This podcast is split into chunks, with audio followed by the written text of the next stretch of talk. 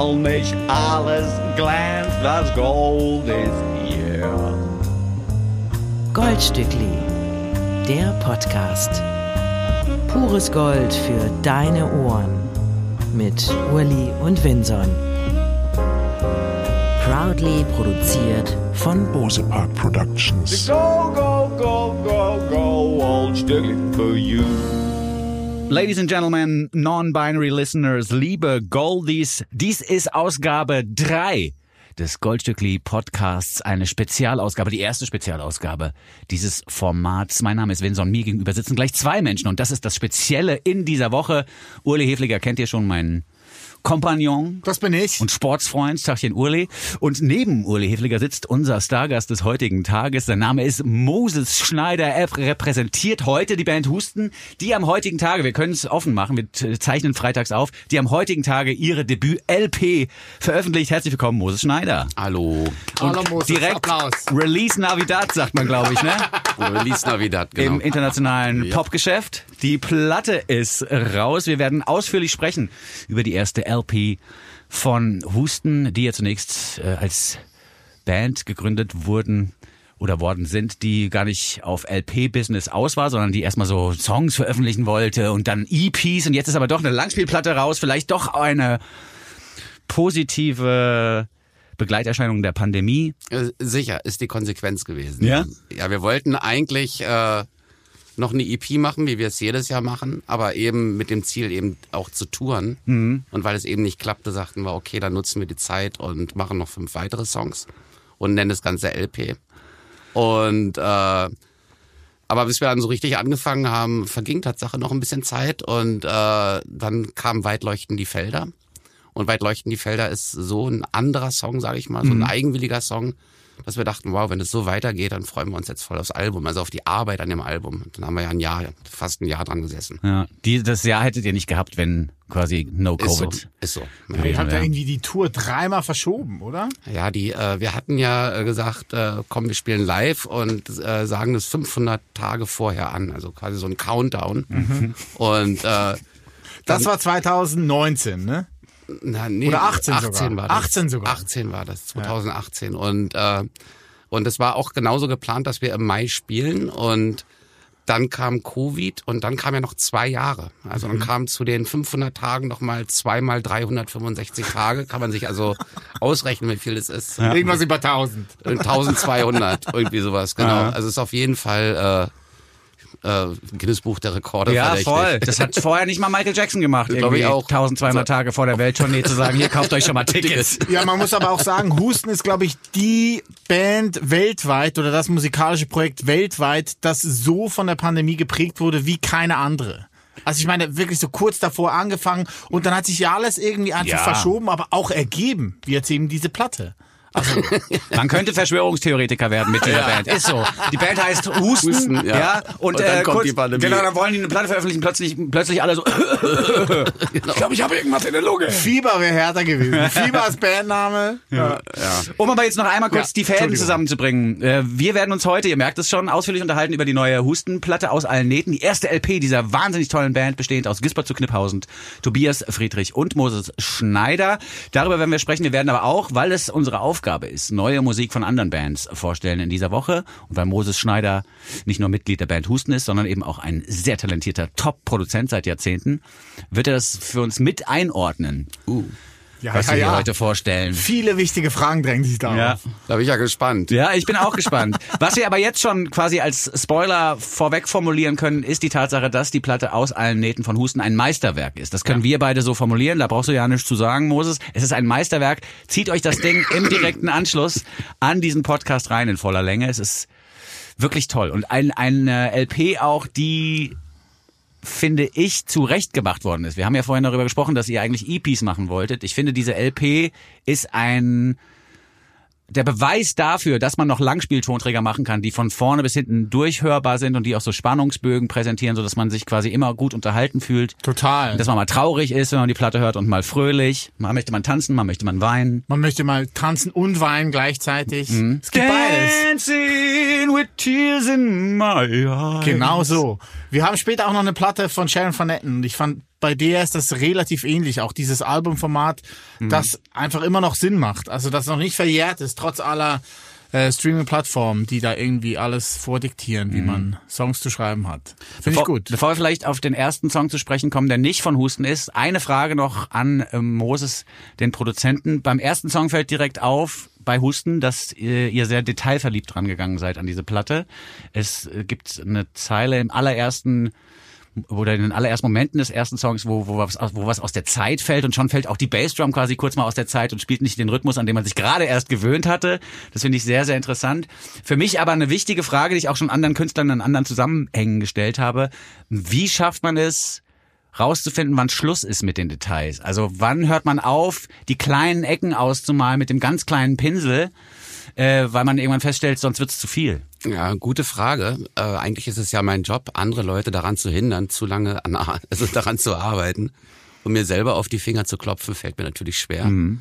Und äh, sehe das aber auch so als äh, so, so eine Konsequenz. Also ich muss es ja machen. Ich kann ja nicht sagen, so, nö, ich mach das, mach morgen noch eine Änderung und wir schieben, wir geben das nicht zum Mastering, sondern wir veröffentlichen erst drei Wochen später. Das geht ja alles nicht.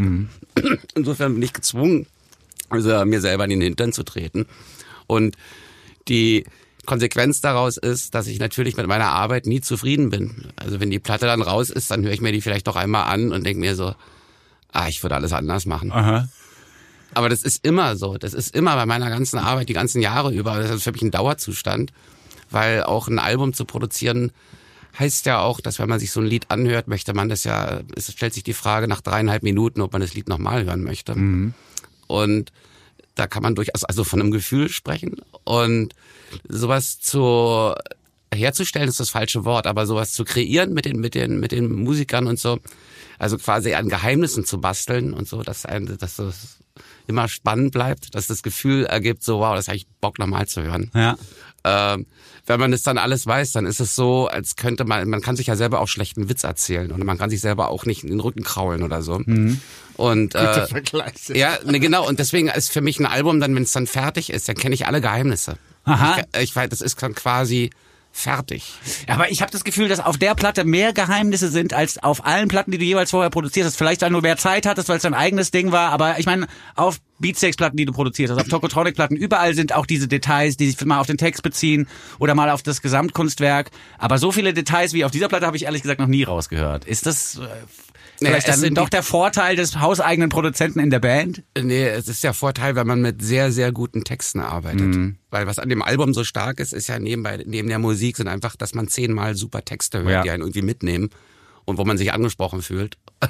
Also ich auf jeden Ich Fall. auch, ich auch, total. Und äh, das ist so also das Wichtigste. Ich finde, also gerade wenn man so in- im Albumkontext denkt, äh, finde ich, ist es schwierig, äh, das Niveau hochzuhalten. Also weil es echt so, schreibt mal zehn gute Songs, so die für die Ewigkeit sind. Und das hat so ein bisschen so in den Jahren, in den letzten Jahren, gerade als der CD-Markt da so richtig boomte und so, als es darum ging, diese 76 Minuten voll zu kriegen, wo dann auf einmal nur noch auch so, wo sich, wo sich quasi die blöden Songs vermehrt haben. Ja. ja. All, also All Killer, No Filler heißt das Prinzip, das du beschreibst gerade so ein bisschen. Ja, ne? richtig. Und das ist so für mich, wenn schon ein Album, also deswegen habe ich auch zu der Band gesagt, lass uns bitte nur EPs machen. Wir schaffen nur fünf, Ah, ja, okay. wir schaffen nur fünf gute Songs im Jahr, wenn sie gut sein sollen. Und äh, und eben weil Pandemie war, hatten wir ja ein Jahr mehr und deswegen sind es diesmal zehn Songs. Ja, und vielleicht jetzt noch eine Info zur Hustenplatte für die Leute, die sich gar nicht auskennen mit der Band. Interessant ist ja bei der Band auch die Konstellation. Moses Schneider ist eigentlich Producer und jetzt nicht mehr in Bands aktiv gewesen seit Jahren, hat viele großartige Bands an den Reglern betreut, aber eben nicht auf der Bühne gestanden. Tobias Friedrich hat Texte für andere Bands geschrieben und auch für journalistische Veröffentlichungen gearbeitet, hat jetzt sein Debütroman raus, der Flussregenpfeifer, sehr, sehr gut. Und äh, Gisbert zu Knüpphausen ist ein Gnaden, äh, begnadeter Sänger. Gnadenlos ist er auch. Ein Gnadenlos begnadeter Sänger. Äh, und das ist ja auch eine interessante Konstellation. Ist ja nicht hier, ich habe einen Basser jetzt und einen Gitarristen, wir brauchen noch einen Schlagzeuger und einen Sänger, dann geht's los, sondern ich bin Produzent, ich brauche jetzt einen Texter und einen Typen, der singen kann und dann sind wir eine Band. Also es ist ja, Ja. auch nochmal eine ganz andere Herangehensweise. Also ein unsexy Wort dafür wäre, wir sind ein Projekt. Ja. Wir sind aber jetzt natürlich im Laufe der Jahre äh, auch, wir arbeiten ja immer dann mit den gleichen äh, Begleitmusikern, wenn wir welche brauchen. Also da will ich, dass wir zu dritt ja keiner von uns das Schlagzeug bedienen kann, waren wir vorher eben auf Drumspenden angewiesen von anderen Künstlern. jetzt haben wir doch aber eine ziemlich super tighte Band zusammen und so und ich sag mal, der live gespielte Anteil auch im Studio hat jetzt extremst zugenommen. Ah, Also, okay. Ja. Wir möchten aber über Husten am Schluss nochmal reden. Ja, ja, genau. gut, ne? Lass mal über andere Musik. Klammer, die mal Klammer, andere. die Klammer ist jetzt aufgemacht. Ja, Ja? Für Jetzt- die andere Band, meinst du? Nee, wir haben jetzt die Klammer auf. Ja, du, du weißt, was ich meine. So, ich möchte den ersten Song in den äh, Ring werfen. Mhm. Der kommt von Danger Mouse und Black Thought. Black Thought ist der MC, der Rapper von The Roots, Mhm. den man auch kennen könnte natürlich von der Jimmy Fallon Show, weil das Tariq ja auch immer integriert quasi Ja. in den Sendungsablauf. Ja. Das ist auch immer sehr Und rappt unterhaltsam. auch gerne mal Sketche. Genau, das ist super. Äh, Danger Mouse kennen wir natürlich. Ähm, der hat schon ganz viel gemacht. Berühmt wurde er Anfang der Nullerjahre mit seinem Grey-Album. Mhm. Da hat er ähm, das White Album von den Beatles und Jay-Z's Black Album Ja. zusammen gemischt. Ja. Und tausend Leute wollten ihn im Knast sehen dafür. Die ganzen Anwälte in Amerika so, er muss ins Gefängnis. Genau lock him up, lock him äh, up. ich, ich kann mich dran erinnern. Ja, aber mittlerweile sind 20 Jahre äh, über durch die Lande gezogen und er hat viele Projekte gemacht, so zum Beispiel Nas Barkley mit CeeLo Green. Ja, mit crazy. James, mit James Mercer von The Shins hat er Broken Bells gemacht, einen. Platten veröffentlicht. Vier Alben produziert von den Black Keys. Äh, vor zwei Jahren oder drei Jahren hat mir Karen O von den Yeah Yeah Yeahs eine Platte aufgenommen und und und unzählige Sachen. Mhm. Und jetzt hat er sich mit Black Thought zusammengetan und wird im August seine neue Platte veröffentlichen. Hier speziell ist es, dass es nach gut 15 Jahren endlich wieder mal ein reines Hip-Hop-Album ist, weil 2005 hat er zusammen mit MF Doom, der uns leider verlassen hat, vor einiger, vor kurzer Zeit eigentlich erst, eine Platte rausgebracht. MF Doom hat sich damals ähm, Danger Doom genannt. Ah, stimmt. Und die Platte kam raus und jetzt ist er quasi mit Black Thought zurück und macht wieder ein reines Hip-Hop-Album. Gibt auch viele Features drauf, dann im drauf, ne? mit Rack One ist dabei, ähm, MF Doom alte Aufnahmen hat er nochmal ausgekramt, Joey Badass ist dabei, Michael Kiwanuka zupft die Gitarre, darf auch mal singen, Aesop Rocky und und und. Ganz Ja. viele. Wir haben äh, den Sample auch recherchiert zum nun folgenden Song. Der kommt von Hugh Masekela aus den späten 60ern. Stop heißt das Lied, das quasi jetzt hier als Sample-Basis verwendet wird von Danger Mouse, der aus meiner Sicht ja Jay-Z quasi zum Gott hat werden lassen damals 2004. Jay-Z war damals schon ein unfassbar großer Popstar, aber er hatte noch nicht dieses Gottgleiche, was er heutzutage mit Beyoncé zusammen hat. Und ich glaube, da hat Joseph Burton, äh, also known as Danger Mouse, mit dran gearbeitet, dem er einfach gesagt hat, Jay-Z und Beatles, das ist eine fucking Stufe, hier ist das Grey Album. Hört auf, die ganze Zeit den Pilzköpfen nachzuweinen und zu sagen, das war das Größte, das sie jemals hatten. No fucking way. Ja, das war schon mit Message, ne? Jay-Z is alive. Ja. Auch Moses Schneider haben wir das Stückchen zukommen lassen. Wie war dein erster Eindruck von No Gold Teeth von Danger Mouse und Black Thought?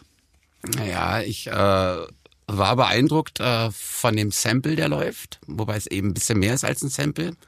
Wo ich mich dann immer frage, ey, wie, warum machen die das? Warum klauen die eigentlich fast schon gesamte Instrumentals von anderen Menschen?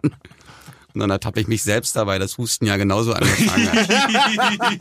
Insofern, alte Hip-Hop-Seele, dass man irgendwie sagt, da ist ein Instrumental, da groovt was, Ja. äh, lass mal bitte was draus machen. Ähm, und äh, das ist natürlich, äh, dann das richtige Sample zu finden, ist auch mal schwierig. Und äh, Danger Mouse, finde ich, ist, hat, ist ja sehr, wie soll ich sagen, der, sehr stil, stilecht. Oder wie soll, der ist sehr, ich, ich erkenne ihn, eigentlich erkennt man ihn immer Ja. relativ schnell. Ne? Das ist Ja, geschmackssicher auch einfach, ja, ne? da- Das war das Wort, was ich Ja, gesucht habe. okay, genau. cool. Ja, dann gerne.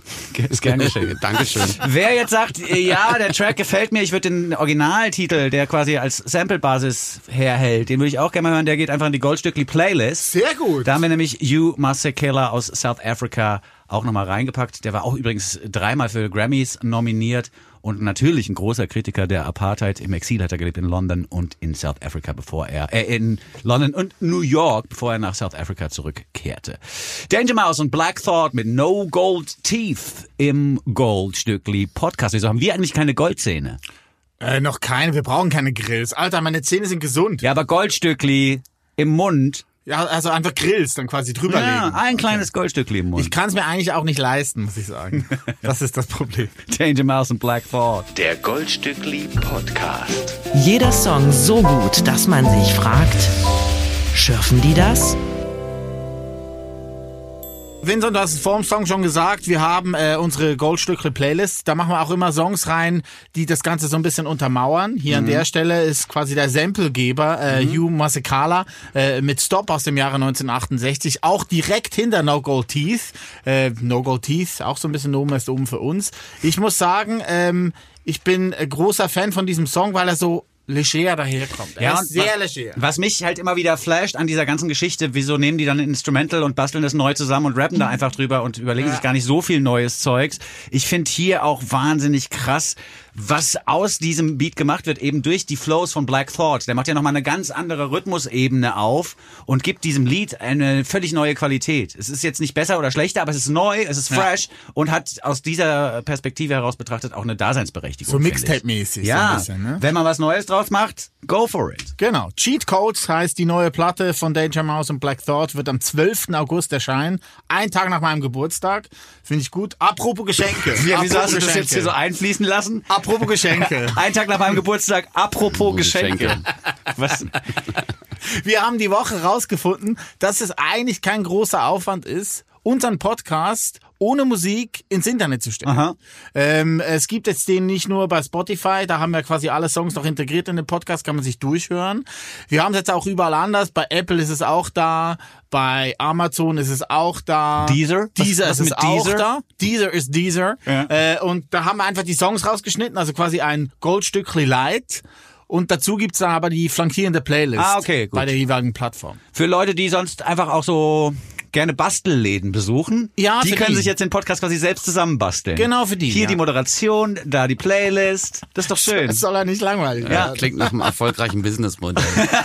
Danke, Moses. Ein bisschen Papierkleber und schon ist der Podcast fertig gebaut. Trittstift. Hi, ich konnte so schlecht schneiden. Ich kann mich noch erinnern, an die erste Klasse hat mein Grundschullehrer mir so Linien aufgezeichnet auf ein Blatt Papier und ich musste die einfach entlang schneiden. Ja. So habe ich schneiden gelernt. Ich bin auch Linkshänder. Ich muss dann immer mit Rechtshänder scheren. Ah, ja, das ist aber auch gemein. ja, ja. Kenne ich gut, bin ich auch. Bist du Ja? auch Linkshänder? Ja, klar.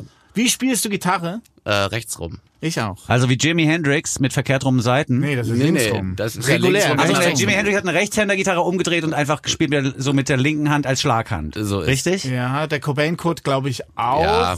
Ja. Nee, ich habe ja vorher Kontrabass gespielt und wollte unbedingt im Orchester spielen und im Orchester müssen alle Rechtshänder sein. Mal. Sonst pieken die sich doch. Wie sieht doch scheiße. Ach so, ja, mit dem, Ah, mit dem vor allem die Streicher, Ja, ja. na klar. Oh. Ich meine, es wäre ja easy, die umzustimmen, so eine, so eine Violine oder Ja. ein Cello oder ein Bass und, und dann einfach die andere Seite, aber dann kommst du in kein Orchester rein. Man müsste mal googeln, ob es ein Linkshänder-Orchester gibt. Oh, das wäre cool. Also wenn nicht, dann sollten wir das jetzt hier quasi zur Gründung ausrufen. Entweder wir gründen selber, ich kann aber keine Streichinstrumente, aber wir rufen jetzt dazu auf, ein Linkshänderorchester zu gründen. Das ist ja wirklich Eine das gute Idee. eine Frechheit, dass es nicht geht. Aber ach, aus rein ästhetischen Gründen, also also so visuell ästhetischen Gründen, kann ich es irgendwie fast ein bisschen verstehen. Ja. Wenn's und der eine wischt einfach die ganze Zeit in die andere Richtung, weißt du, ich meine? Patsch, au! Wie spielst du Schlagzeug, Moses? Äh, wenn, dann rechts rum auch. Ich spiele alle Instrumente rechts. Ja, ich auch. Wie ist er beim Sport? Fußball? Welcher Fuß? Rechter Fuß auch. Rechter Fuß. Da bin ich linker Fuß. Da bin ich anders. Aber ich. Ja, du hast, also das ich- ja, weil also du in der die- Schweiz ausgewachsen bist und hast es nicht eingebläut bekommen. Ausgewachsen bin ich in Der, der dem Schweiz. Mose wurde bestimmt gesagt, du musst mit rechts schießen, Junge, das wird doch sonst nichts. Nö. Gerade in Deutschland, ja. Also ich bin nicht beidfüßig, aber ich leg mir den nicht extra auf die rechte Schlappe dann, sondern ich benutze auch die linke. Okay. Ohne, ohne zu zögern. Krass. Nicht Ja, schlecht. ey. So, so viel dazu. Ja.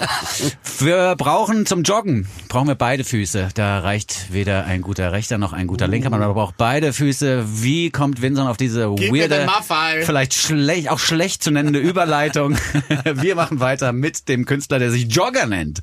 Sobald es auf die Bühne geht, sein bürgerlicher Name ist Florian Nikolai. Der hat schon mal als Karl Kalaschnikow oder irgendwie sowas, irgendwas mit Kalaschnikow als Nachname Karl Musik Kalaschnikow. gemacht. Oder veröffentlicht, ja, ja, ja.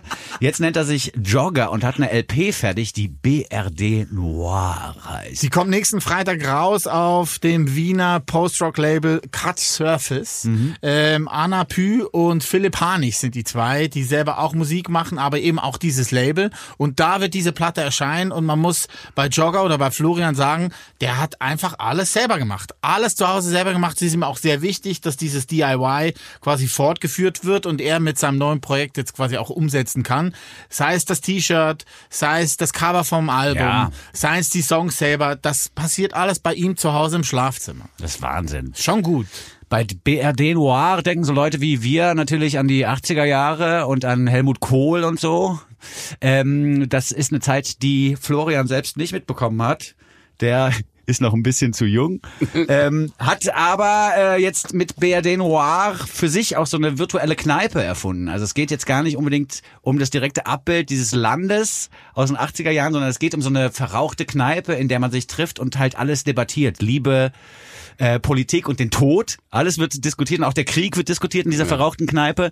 Äh, Und das ist sozusagen der Spielort auch für den Rest der Songs. Ein paar sind da jetzt schon veröffentlicht worden, die ich sehr empfehlen kann. Äh, Schalte dich aus zum Beispiel mag ich sehr gern und Du und ich, das sind nochmal so zwei Anspieltipps von der Platte BRD Noir, die jetzt am kommenden Freitag erscheint, am 20. Fünften, weil man mit Husten wahrscheinlich nicht in Konflikt geraten wird. Wer will das schon? Wie magst du, äh, wie das klingt, BRD Noir? Oh, ich ich finde das super. Vor allen Dingen die Gitarre Ja. rechts. Ja. Die Gitarre rechts klingt so, als wäre das ein Keyboard fast schon. Also, Gitarre rechts meinst du den rechten, den rechten Lautsprecher naja, natürlich. Ne? auf der, ja, oder auf dem rechten Ohr, ja. Man das, ja Oder genau. so, ja. Die, die aus den Boxen, die rechts von einem sind, sollten, sollten sie richtig angeschlossen sein. Das ist ja sehr eine, eine, eine ähm, beliebte Ästhetik bei dir, ne? dass du die Gitarren teilst, wenn zwei Gitarristen da sind. Naja, Auf links und rechts. das oder machen, macht das glaube ich, alle. Ja, Das machen alle. Ja, das ist jetzt nicht Was, warum? Wenn du zwei Gitarren hast, ne? Ja, man kann ja auch schichten. Ja, Man kann ja schichten. Ja, Ja, gut. Wenn. Die, wenn die dann die, das exakt, exakt gleiche spielen, dann vielleicht, ja. Aber es wäre ja auch genauso, wie wenn du zwei Gitarristen auf der Bühne hast, steckst die einfach in einen Verstärker rein. Das macht man nicht. Das ist ja gemein. Das ist ja ein bisschen gemein. Genau. Was ich hier noch dachte, weil, weil mir das auch so gut gefallen hat, dieses, der, Sound von der Platte, ich habe mich sofort auch ein bisschen erinnert gefühlt an Damaged Goods von Gang of Four. Das kann man hier drüber singen über das Instrumental, wenn man Ja, möchte. passt gut. Ja, und ich habe aber auch sofort gehört, dass das ein Typ ist in seinem scheiß Wohnzimmer, weil man kann solchen Sounds natürlich auch mit anderen Leuten in der Kooperation zusammen erarbeiten, aber man hört voll, dass er jeden, jeden Frequenzfitzel von dieser Platte genauso haben wollte. Ja, und deswegen war ich von der ersten Sekunde an Fan. Real recognize real, sagt man doch im Rap, ne? Wenn sich so zwei Gangster-Rapper treffen und der eine ist eigentlich gar kein Gangster, dann merkt das der andere. Oh, oh. Und hier merkt man, nein, und hier merke ich, hier ist eine Dringlichkeit vorhanden. Hier hat jemand richtig Bock, hier hat jemand eine Idee, hier hat jemand auch äh, ja für sich so eine Soundästhetik entwickelt, wo er sagt, das muss jetzt genau so, alles andere geht nicht. Und klar erinnert das manchmal an die 80er und klar hat es auch 80er Jahre neue deutsche Welle Referenzen, aber ich finde trotzdem, dass es unfassbar frisch klingt. Aus dem Total. Wohnzimmer. Total. Aus dem Wohnzimmer. Florian Nikolai als Jogger. Auch der Projektname schon. Super. Jogger mit BRD Noir. Nächsten Freitag erscheint die gleichnamige LP. Goldstückli. Der Nummer 1 Podcast unter Goldfischen, Goldhamstern und Golden Retrievern. Neue Musik gehört aus Berlin von Jogger. Nächsten Donnerstag spielt er, und das finde ich sehr erfrischend, in der Junction Bar in der Gneisenaustraße, sein Record-Release-Konzert. Ich war noch nie in der Junction Bar. Warst du schon mal da? Na klar. Ja, als sie gegründet wurde. In den 90ern war man da. Da ne? wart ihr immer Ja. Ja. Okay. Oh, wie hieß er noch? Ich habe seinen Namen vergessen. Das weiß ich auch nicht mehr. Ich weiß nur, dass in der Junction Bar, das, also Aber das war so Jazz. Jazz, Ja, Jazz, Jazz Jam, Jazz Ja, aber, aber jetzt nicht so, nicht so Free Jazz und so, so total verkopft, sondern immer nachvollziehbar und groovy. So hatte ich das im Corbett. Hinterkopf. Er hieß Corbett, glaube ich. Corbett. Corbett hat damals die Junction Bar gegründet. Okay. Ja. Und das war, also ich bin da auch gerne hin, weil da, da, war- da war auch immer so ein leicht angenehm süßlicher Zigarettengeruch. Ja, ja. Nein, wirklich. Ja, ja. Es war eine sehr entspannte Bar und da lief unten schönes, schöne Mucke und Klar war die entspannt. hübsche Menschen waren da und so. Es war damals noch so ein richtig, ein richtiger Teil Kreuzbergs auch, die ganze Gneisenau-Ecke. Ja. Also wichtiger, finde ich, als heutzutage. Jetzt sind ja wirklich Stimmt. alle in den 36 unterwegs da bei uns in der Ecke. Oder rüber nach Friedrichshain Ja. und nach Köln. Und 61 ist nicht mehr so fresh. Aber äh, vielleicht macht's Jogger ja wieder fresh. Ja. Du, hast ja, it du hast ihn ja angepiepst. Ja, ich habe ihn angepiepst. Ich habe ihm geschrieben, dass äh, wir, also du, Vincent und ich, äh, im Goldstückli seinen Song gerne vorstellen wollen und ähm, er uns doch eine kleine Sprachnachricht schicken soll und das hat er uns geschickt. Hey ihr beiden, hier ist Jogger. Ja, ich find's mega geil, dass ihr meinen Song BRD Noir bei Goldstückli vorstellt. Richtig cool, natürlich auch super Podcast. Ich bin gespannt und freue mich, was ihr sagt. Bis dann. Ciao. Danke sehr, lieber Florian. Danke sehr. Ja. Wir werden dich lange begleiten. Ja, aber bitteschön. Er hat sich ja bei uns bedankt. Bitteschön. Ja, ja, wir machen wir gerne. Aber danke, dass sie sich zurückgemeldet hat. Ja, voll gut. Und er, also hat auch eine sympathische Sprechstimme. Ja, also ja. ich habe das Gefühl, wir werden noch viel von Jogger hören und uns auch noch des Öfteren mit ihm unterhalten. Jogger mit BRD Noir ist das stark. Wir haben vor gut zehn Minuten kurz über Sharon Van Etten geredet. Also ich habe es getan, ihr nicht. Ähm, ich muss an der Stelle sagen, ich bin großer Fan von Sharon Van Etten. Ich weiß noch, vor ungefähr zehn Jahren habe ich sie kennengelernt mit ihrer dritten Platte, weil damals ich bei Flux FM ein Interview machen durfte mit Aaron Dessner von The National.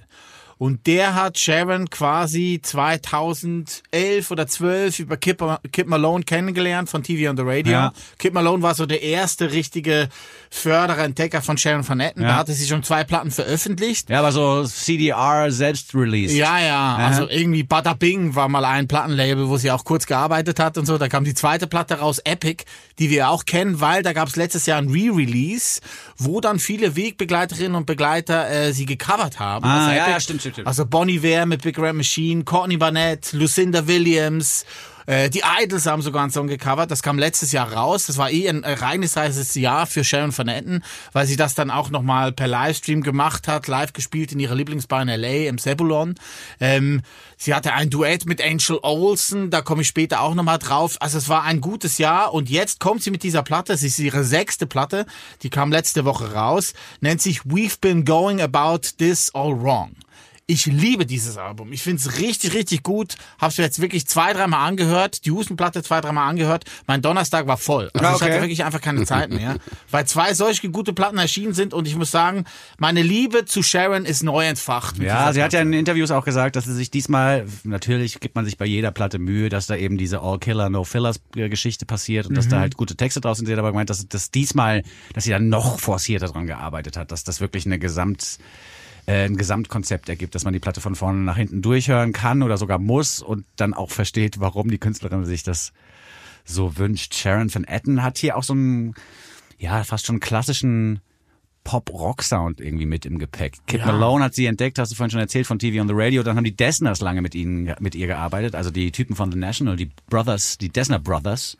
Und ich finde, man hört ihr ihr Umfeld auch so ein bisschen an. Also, dass da alle sehr viel Ahnung haben von dem, Sehr. Brooklyn-esque. Ja, ja, ohne jetzt behaupten zu wollen, dass sie das alleine nicht so Ja, ja. schaffen würde, das Ja. glaube ich nicht. Aber da sind, man merkt, dass sie Teil einer Szene vielleicht übertrieben gesagt ist. Ich weiß es nicht genau. Ja, ich glaube, gerade in diesem Indie-Rock-Bereich, der sich über die letzten 10, 15 Jahre entwickelt hat, gerade aus Brooklyn heraus, gibt's dann halt schon so, keine Ahnung, 40, 50 Menschen, die sich halt dann auch alle gegenseitig kennen, Ja. wo man sich dann auch gerne die Nummern austauscht und natürlich auch die Jobs so ein bisschen hin und her schiebt. Aber also es ist bei ihr auch familiär, so ganz privat sieht man es ja auch. Ne? Ein ehemaliger Drummer von ihr, ähm, Zeke Hutchins, hat mal getrommelt auf ein, zwei Platten, war auf Tour, wurde dann ihr Manager. Das ist mittlerweile ihr Lebenspartner. Mit ihm hat Ja. sie auch einen Sohn. Sie sind jetzt zwar von ähm, Brooklyn nach LA gezogen, sie Ja. wohnt jetzt in LA, aber trotzdem merkt man diesen Dunstkreis Brooklyn immer noch sehr. Ja. Finde ich schon auch. Aber gut, also ich, ich liebe das. Ja, für mich ist, ich bin ja, du bist ja auch jemand, der quasi in diesem Indie-Rock noch mehr verhangen ist. Also du hast da, du hast einfach mehr Gefühl zu so einer geachtelten, gut klingenden Gitarre als ich. Ich bin da erstmal raus. Also ich bin dann erstmal so, why the fuck eine geachtelte Gitarre? Ich, mich muss dann der Text wieder kriegen und die, der Sound das Gesamtkunstwerks. Wie ist es bei dir, Moses? Was passiert bei dir, wenn du Sharon von Etten hörst? Äh, ich habe ja nur einen Titel gehört, deswegen Mhm. kann ich schlecht was über das Album sagen. Ich weiß nur, dass ich irgendwann äh, die Aufmerksamkeit verloren Mhm. habe. Ja, ging mir ähnlich, muss ich ehrlich sagen. Also der Song fängt so sehr druckvoll an und alles ist so perfekt und nach einer halben Minute weiß man gar nicht, wo man ist. Und dann habe ich mal so vorgeskippt, so zwei Minuten vorgeskippt und dann hatte sich überhaupt nichts geändert. Und es ist dann so, denke ich mir, schade, wenn es so krass hochproduziert ist, dass es an Perfektion erstickt letztlich. Aber ey, ich, ich habe jetzt die, die Lyrics nicht verfolgt, ganz ehrlich. Ja. Und auch wenn man skippt, hat man keinen Zugang zu den Lyrics. Nee, das ist, das ist aber dann bei Aber Sharon ist, von Etten ist dann eher wichtig. so die, die Musik unten drunter, weil ich dann denke so, wow, die, also ich muss, ich muss unbedingt bei ihr bleiben, damit, damit ich sage, okay, also Ja. ich, ich bin in einem Song drin oder so. Also ja, ja. Ich bin der Schlagzeuger, ich höre ja nicht auf die Texte. Ne? Ja, dann fangen wir damit an.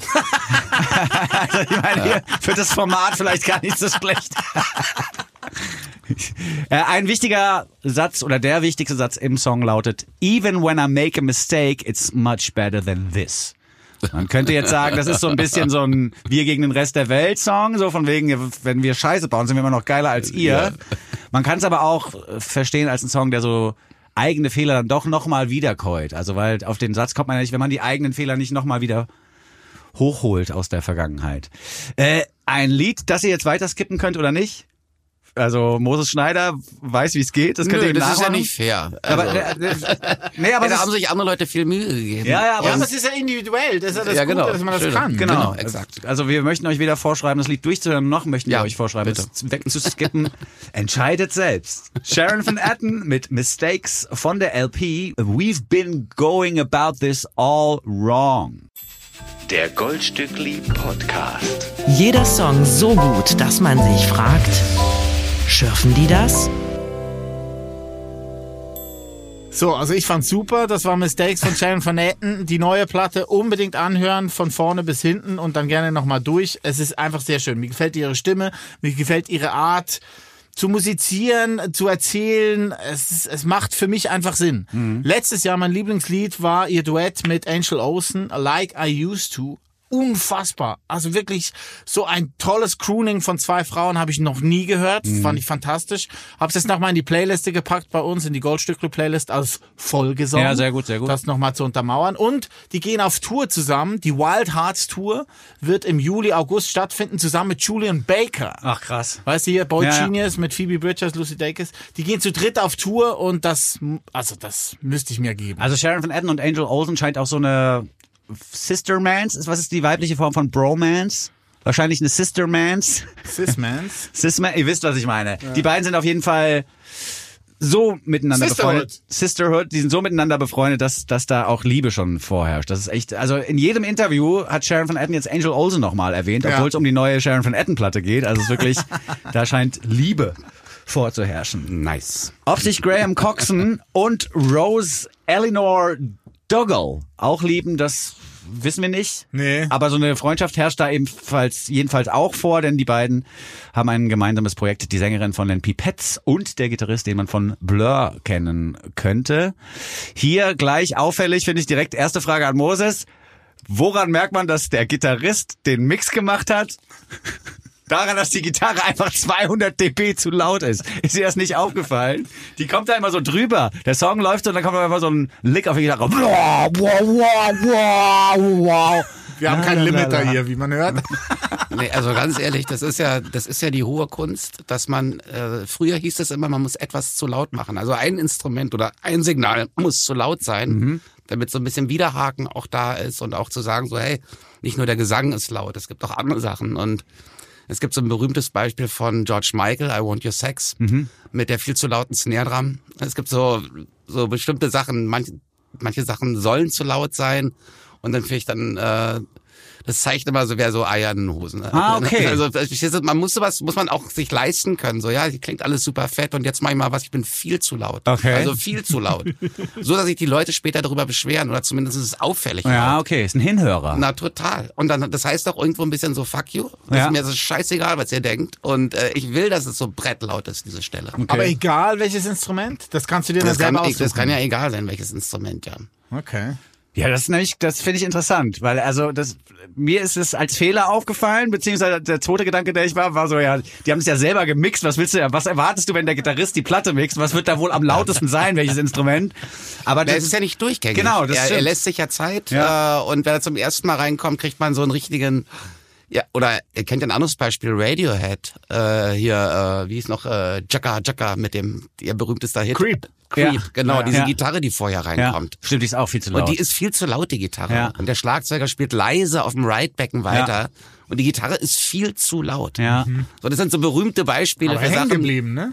Ja, ja, eben. Das ist ja kultig geworden. Und Ja. so, ne? Also irgendwas ist immer zu laut. Jetzt haben wir schon wieder was gelernt in der Mitte vom Podcast. Der Goldstückler heißt. Mit, bin ich das auch zu Hause mit Vincent und Uli an den Mikrofonen und heute in der Spezialausgabe mit Moses Schneider, dem Produzenten, der von seinem Fach einiges versteht, hat man jetzt gerade gemerkt. Und der heute aber nicht nur da ist, um mit uns die Musik einzuordnen, die wir neu vorstellen wollen, sondern er möchte eben auch, oder wir wollen alle auch über die neue Hustenplatte reden. Spätestens in anderthalb Liedern werden wir das ausführlichst tun, denn wir wollen mindestens zwei, wahrscheinlich sogar eher drei Lieder von der Platte noch mal ein bisschen besprechen und vorstellen. Das war jetzt aber zunächst mal eine kleine Einordnung zum Song von The Weave. So heißt nämlich das Projekt. The Weave, nicht der Wave. The Weave, The Weave, W-E-A-F. W-E-A-V-E, so rum wird's Ja. geschrieben. Graham Coxon, wie gesagt, von Blur und die wunderbare Rose Eleanor Dougal, die man von den Pipettes Ah, ich dachte, könnte. jetzt so einen breiten Cockney-Englisch könnte man The Wife. The? Wave. The Wave. The Wife? Ja, könnte man auch sagen.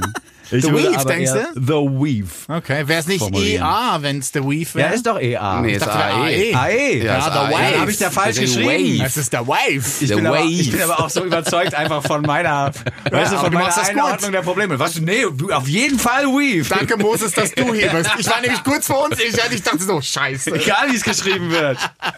Wir sagen Weave. Ich sag The Wave. The Wave. Da hast du ja vollkommen recht.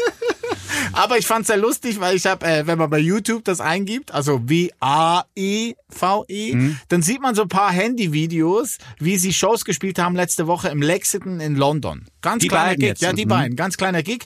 Und dann gibt's wirklich, glaube ich, fast das ganze Setlist, aber von ungefähr fünf verschiedenen Handys. So, Ah, also es gibt nicht viele Videos, eigentlich keine, nur Ja. diese Handyaufnahmen von diesen Konzerten letzte Woche. Und du siehst einfach, es war die erste Reihe, alle mit Handys bestückt, die dieses Konzert mitgefilmt haben. Und jetzt muss das nur noch jemand zusammenschneiden, schon ist das erste Musikvideo fertig. So könnte man's machen. Ich find's gut, ich find's wirklich cool. Also ich mag Graham Coxon ja, weil man bei ihm immer so ein bisschen das Gefühl hat, er kommt mit der Geilheit von Damon Alban nicht zurecht. Also der ist immer so ein bisschen ein Schritt hinter Alban. Ja, weiß ich nicht. Also Nee. so, so eine Bitterness in seinem Gesicht, Ja? immer wo man denkt so, ah Mann, ich bin, ich möchte auch so cool sein wie Damon, aber Er hat, doch, irgendwie... er hat doch auch abgeliefert. Ja. Ist doch auch. Ja, ja. Und ich glaube auch, dass wenn man, wenn man jetzt wirklich tagtäglich mit Berühmtheiten wie Damon Albarn zu tun hat, kommt man wahrscheinlich eher auf den Schuh, dass man sagt, ich möchte nicht so berühmt sein wie der. Nein, das ist doch wirklich so. Ja, ja. Die, die zwei, drei Leute, die ich kenne, persönlich kenne, die wirklich berühmt sind in Germany, äh, die werden von mir nicht beneidet darum, weil wenn du gehen, gehst über die Straße, dann gucken immer die Leute, dann zeigt jemand auf dich, dann sagt jemand hier, ne, ne, ist es nicht der und der oder ist es nicht die und die? Ja, ich meine aber nicht den Fame, ne? Ich, ich finde Du wirklich einfach das die musikalische Output? Ja, ja, einfach die Geilheit und die Reichhaltigkeit, die finde ich bei Damon Alban unfassbar. Ja. Ja, jetzt müssen wir nicht drüber reden. Ja, ja, Nee. eben, das wissen wir ja. Das Aber das alle. ist auch hart, wenn du in dem Schatten seiner stehst, so, ne? Und ein Graham Coxon hat sich dann schon vertingelt. Ich meine, mit Paul Weller hat er gearbeitet, mit Pete Doherty, Sham 69, die letzte Platte von Duran Duran hat er produziert letzten Herbst. Oh Gott. Ja, Und und, dann- Soundtracks hat er gemacht. Soundtracks, gute Soundtracks. ja, genau. I'm not okay with this und The End of the Fucking World. Ja, Beides stimmt. großes Netflix-Serien. Ja. Da ist er jetzt auch drin. Und er hat eine Supergroup auch. Mit hier Matthew Bellamy und Miles Kane. The Jaded Hearts Club heißen die. Matthew Bellamy ist von Muse und Miles Kane von Miles. Äh, von, äh, Ja, von Miles. Grüße, Tobi.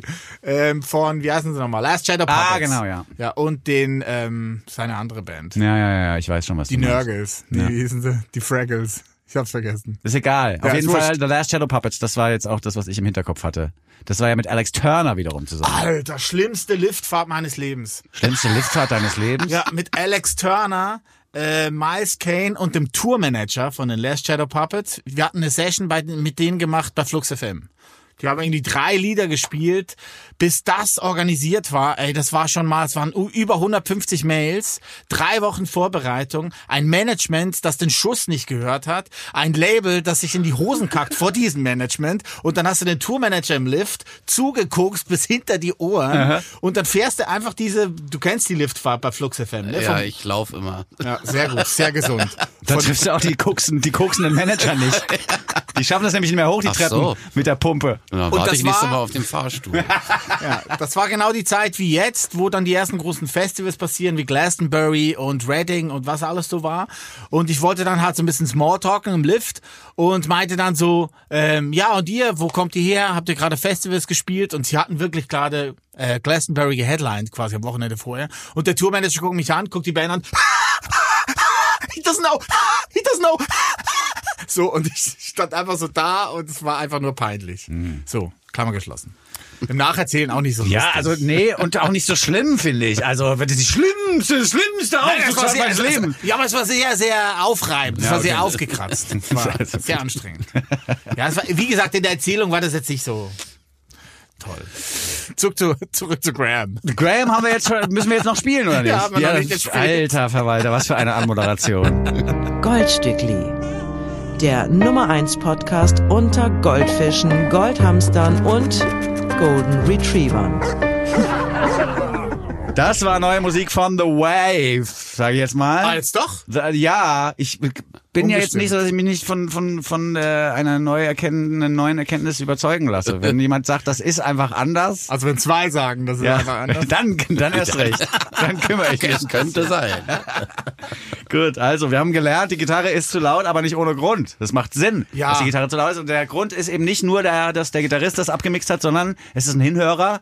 Es sorgt für einen besonderen Moment in dem Stückchen und vielleicht auch dafür, dass man sich für immer an The Wave erinnern wird. The Wave mit Something Pretty. Ich Mit find's super. Pretty, ja. Mir gefällt der Song sehr.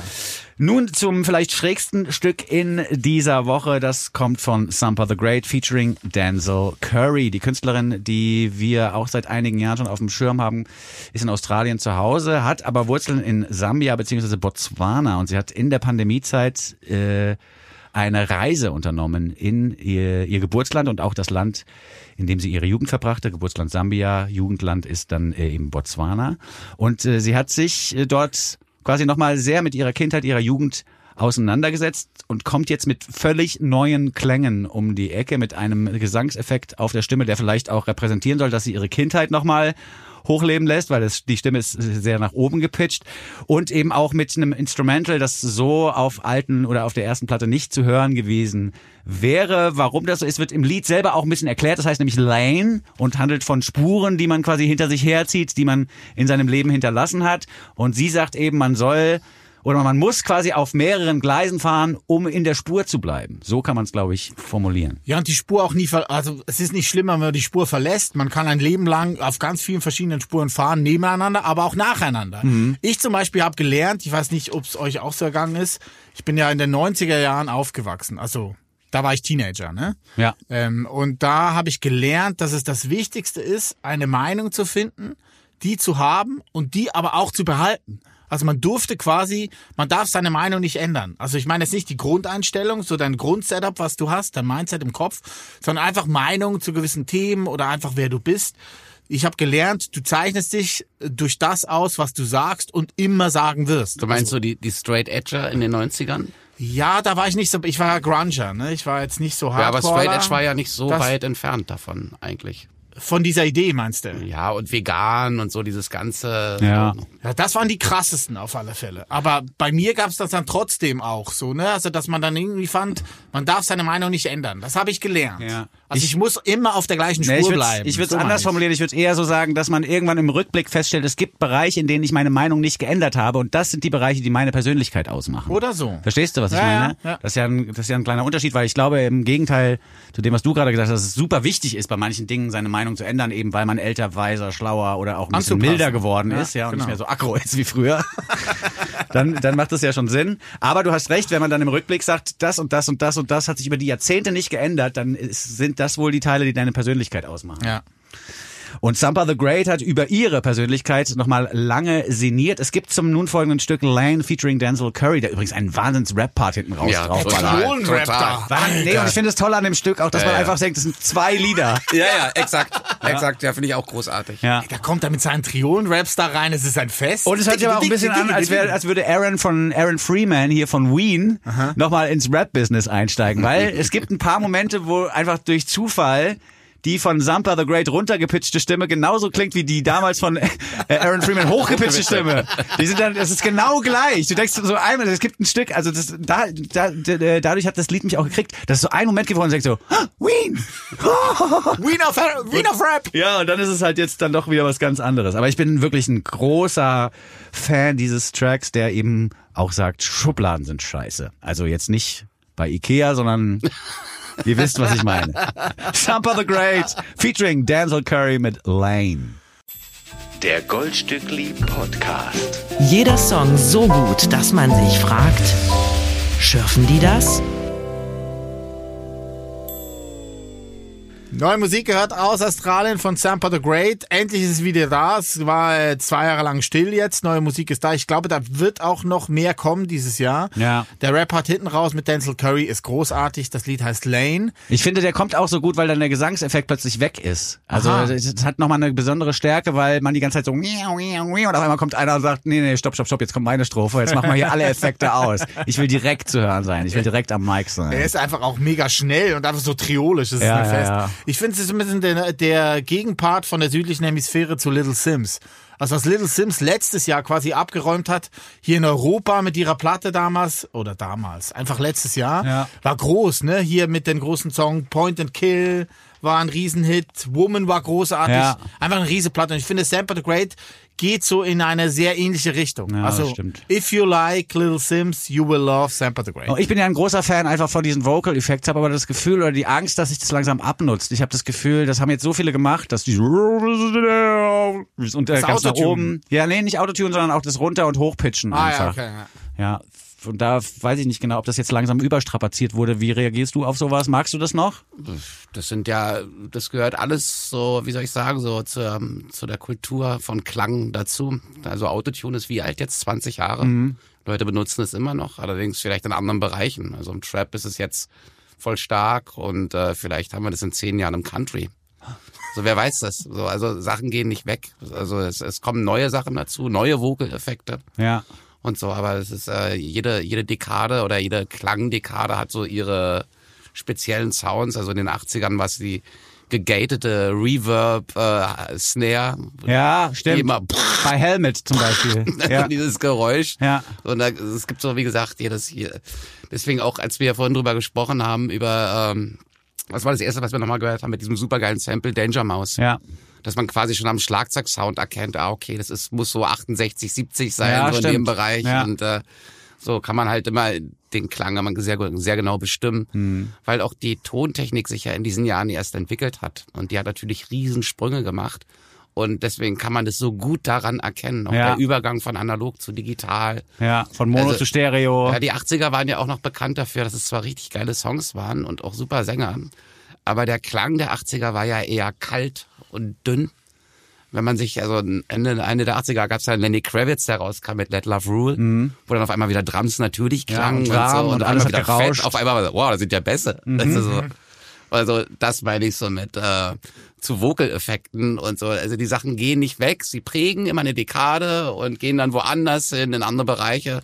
Ich nehme mal an, der Jazz wird äh, Autotune auch noch entdecken für sich. Ich, also ich habe irgendwann mit Auf dem Mauli... Saxophon dann. naja, und dann Dub-Delays Ja. wie Scratch Perry. Das geht Ich habe irgendwann mal mit. Mauli diskutiert über seine damals frisch erschienene Platte, der jetzt nicht mehr mit Steiger die wundersame Rap-Woche macht. Mhm. Die Gründe kann man spekulieren, braucht man aber, also egal, kann man sich ja reinlesen. Autotune. Äh, Autotune jedenfalls war unser Thema auch im Gespräch damals und da habe ich dann für mich irgendwie entdeckt, dass es ja auch fast so ist wie die Entsprechung einer Maske auf der Stimme. Also weil durch den Autotune-Effekt wird deine Stimme ja, äh, die wird ja so ein bisschen ihrer Einzigartigkeit beraubt und klingt vielleicht wie eine andere naja, Stimme von naja, anders. Nee, entmenschlicht wird Ja. sie. Also die, die, man kann Autotune auch so benutzen, wenn man zum Beispiel eine Stimme jünger machen möchte. Wenn man eine alte Stimme hat und sagt, ja, die soll jetzt eigentlich äh, wieder 20 Jahre jünger klingen, wenn man ein bisschen Autotune dazu mischt, kommt dieses Maschinelle rein, dass man also nicht mehr erkennen kann, singt ein Mann, singt eine Frau Mhm. oder wer auch immer. Also es ist äh, auch, also man erkennt nichts mehr. Also Ja. das, äh, und irgendwann ist es halt so, un, also irgendwann ist es eine, eine Maschine, wenn man es dann Ja. zu 100 Prozent einsetzt. Aber ganz ehrlich hier bei äh, äh, Die Unendlichkeit, der, das Album von Tokotronic, das sind ja äh, autobiografische Texte. Und da habe ich genauso gearbeitet. Also bei diesem ganzen hier Electric Guitar und so, da ist ein bisschen Autotune dabei. Ach, wow. damit, Wirklich? damit seine Stimme einfach 20 Jahre jünger Ah, klingt. krass. Das ganze Kratzen ist weg und so. Und auch so dieses Alterstermbre, dieses Ho, ist Ja. auch weggebügelt. Krass. Äh, ich wollte nämlich gerade fragen, ob du es benutzt selber auch bei ja, deinen das macht, ja, so, klar, das sind doch alles Sachen, um Halt nicht um, so wie um, im um, Trap, aber Ja. Ja, um Klänge zu bearbeiten, Ja. um, um eine Illusion quasi herzustellen. Hm. Und so, also das ist, das ist wichtig. Ich benutze es bei Home Recordings gerne dezent eingesetzt. Also du kannst ja, du kannst ja auch sagen, wie schnell der anschlägt, das ist ja das Gute. Du kannst ja sagen, also entweder macht der wie bei Cher direkt. Ja, genau so, ja.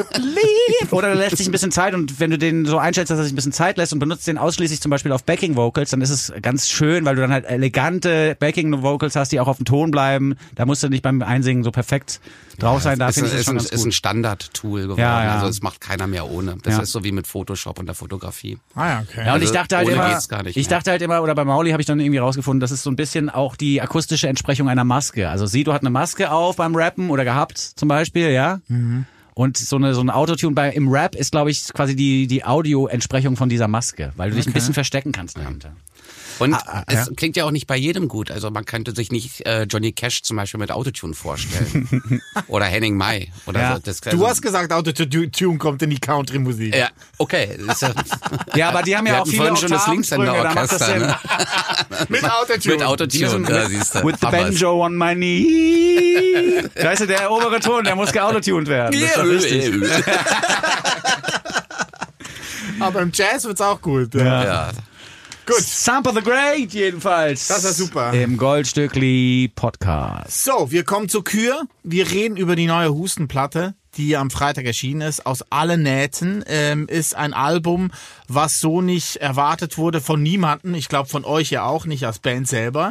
äh, du hast es kurz angedeutet, dass die Pandemie dieses Album bedingt hat, weil ihr hattet auf einmal Zeit. ja, wir hatten Zeit und äh, Bock vor allen Dingen. Weil so viel ging ja eigentlich nicht. Man hatte sich ja nichts zu erzählen. Ihr könnt euch alle selber dran erinnern. Ja. Man nimmt ja die Zeit so ein bisschen auch als verlorene Zeit wahr. Also ich weiß, dass ich mal mich mit meinem Kumpel getroffen habe zum Bierchen auf der Ecke. Und irgendwann hatte man sich ja nichts mehr zu erzählen, Ja. weil ja nichts passiert ist. Ja. Und ich glaube, in dieser Lehre entsteht dann so, ja, man könnte mal wieder was machen oder so. Das war dann so der, der Grund. Sich, äh, wir haben uns dann bei, bei Olli Schulz auf dem Hausboot eingemietet in Hamburg. Oh, auch großes Thema, das Hausboot. Do, do, do, do. Ja, ja, ja. Wir wissen ja nicht, wie es weitergeht jetzt, aber egal. Nee, weiß nicht, ich glaube, Sie wissen es auch nicht. Nee, aber die, wir hatten da tatsächlich eine, drei sehr intensive Tage, wo wir uns da quasi die Texte gezeigt haben, so wie sieht's aus, was können wir zu einem Song machen und Ja. so, wo sind schon Ideen da. Ich hatte mein, mein großes Archiv dabei, den, so Klangarchiv oder Ja. Beats oder was immer das Ja. ist. Die, die Drumspenden.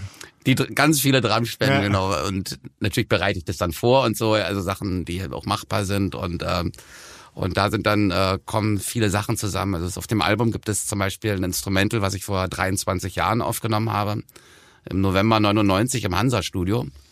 Und äh, diese Platte kam nie raus, die ich da aufgenommen habe, weil der Sänger damals erkrankt ist. Bin aber mit der Band immer im, Kontakt geblieben.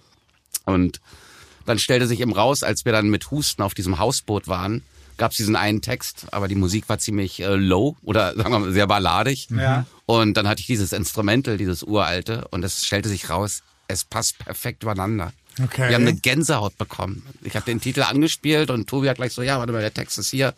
Und dann ist an den richtigen Stellen, die richtigen Akzente, es war so krass. Okay. Das ist ja von Zauberhand passiert. Ja. Wie alt war das Instrumental denn? Das Instrumental ist äh, 23, also knapp 23. Nee, Ja, viel? 99 aufgenommen hat Ja, er ja, er gesagt. ja, genau. Ah, Entschuldigung. November, Adam Riese, Ule Hefleger. Weißt du noch, letzte Ja, Folge? genau, ja. November sehr gut. 99 und äh, der Text ist äh, sieben Jahre alt. Okay. Der, Ja, krass. der hatte nie die richtige Musik gefunden. Der Text war immer, war immer schon da, aber die Musik unten drunter war immer so, nein, nee, passt nicht, passt Mhm. nicht.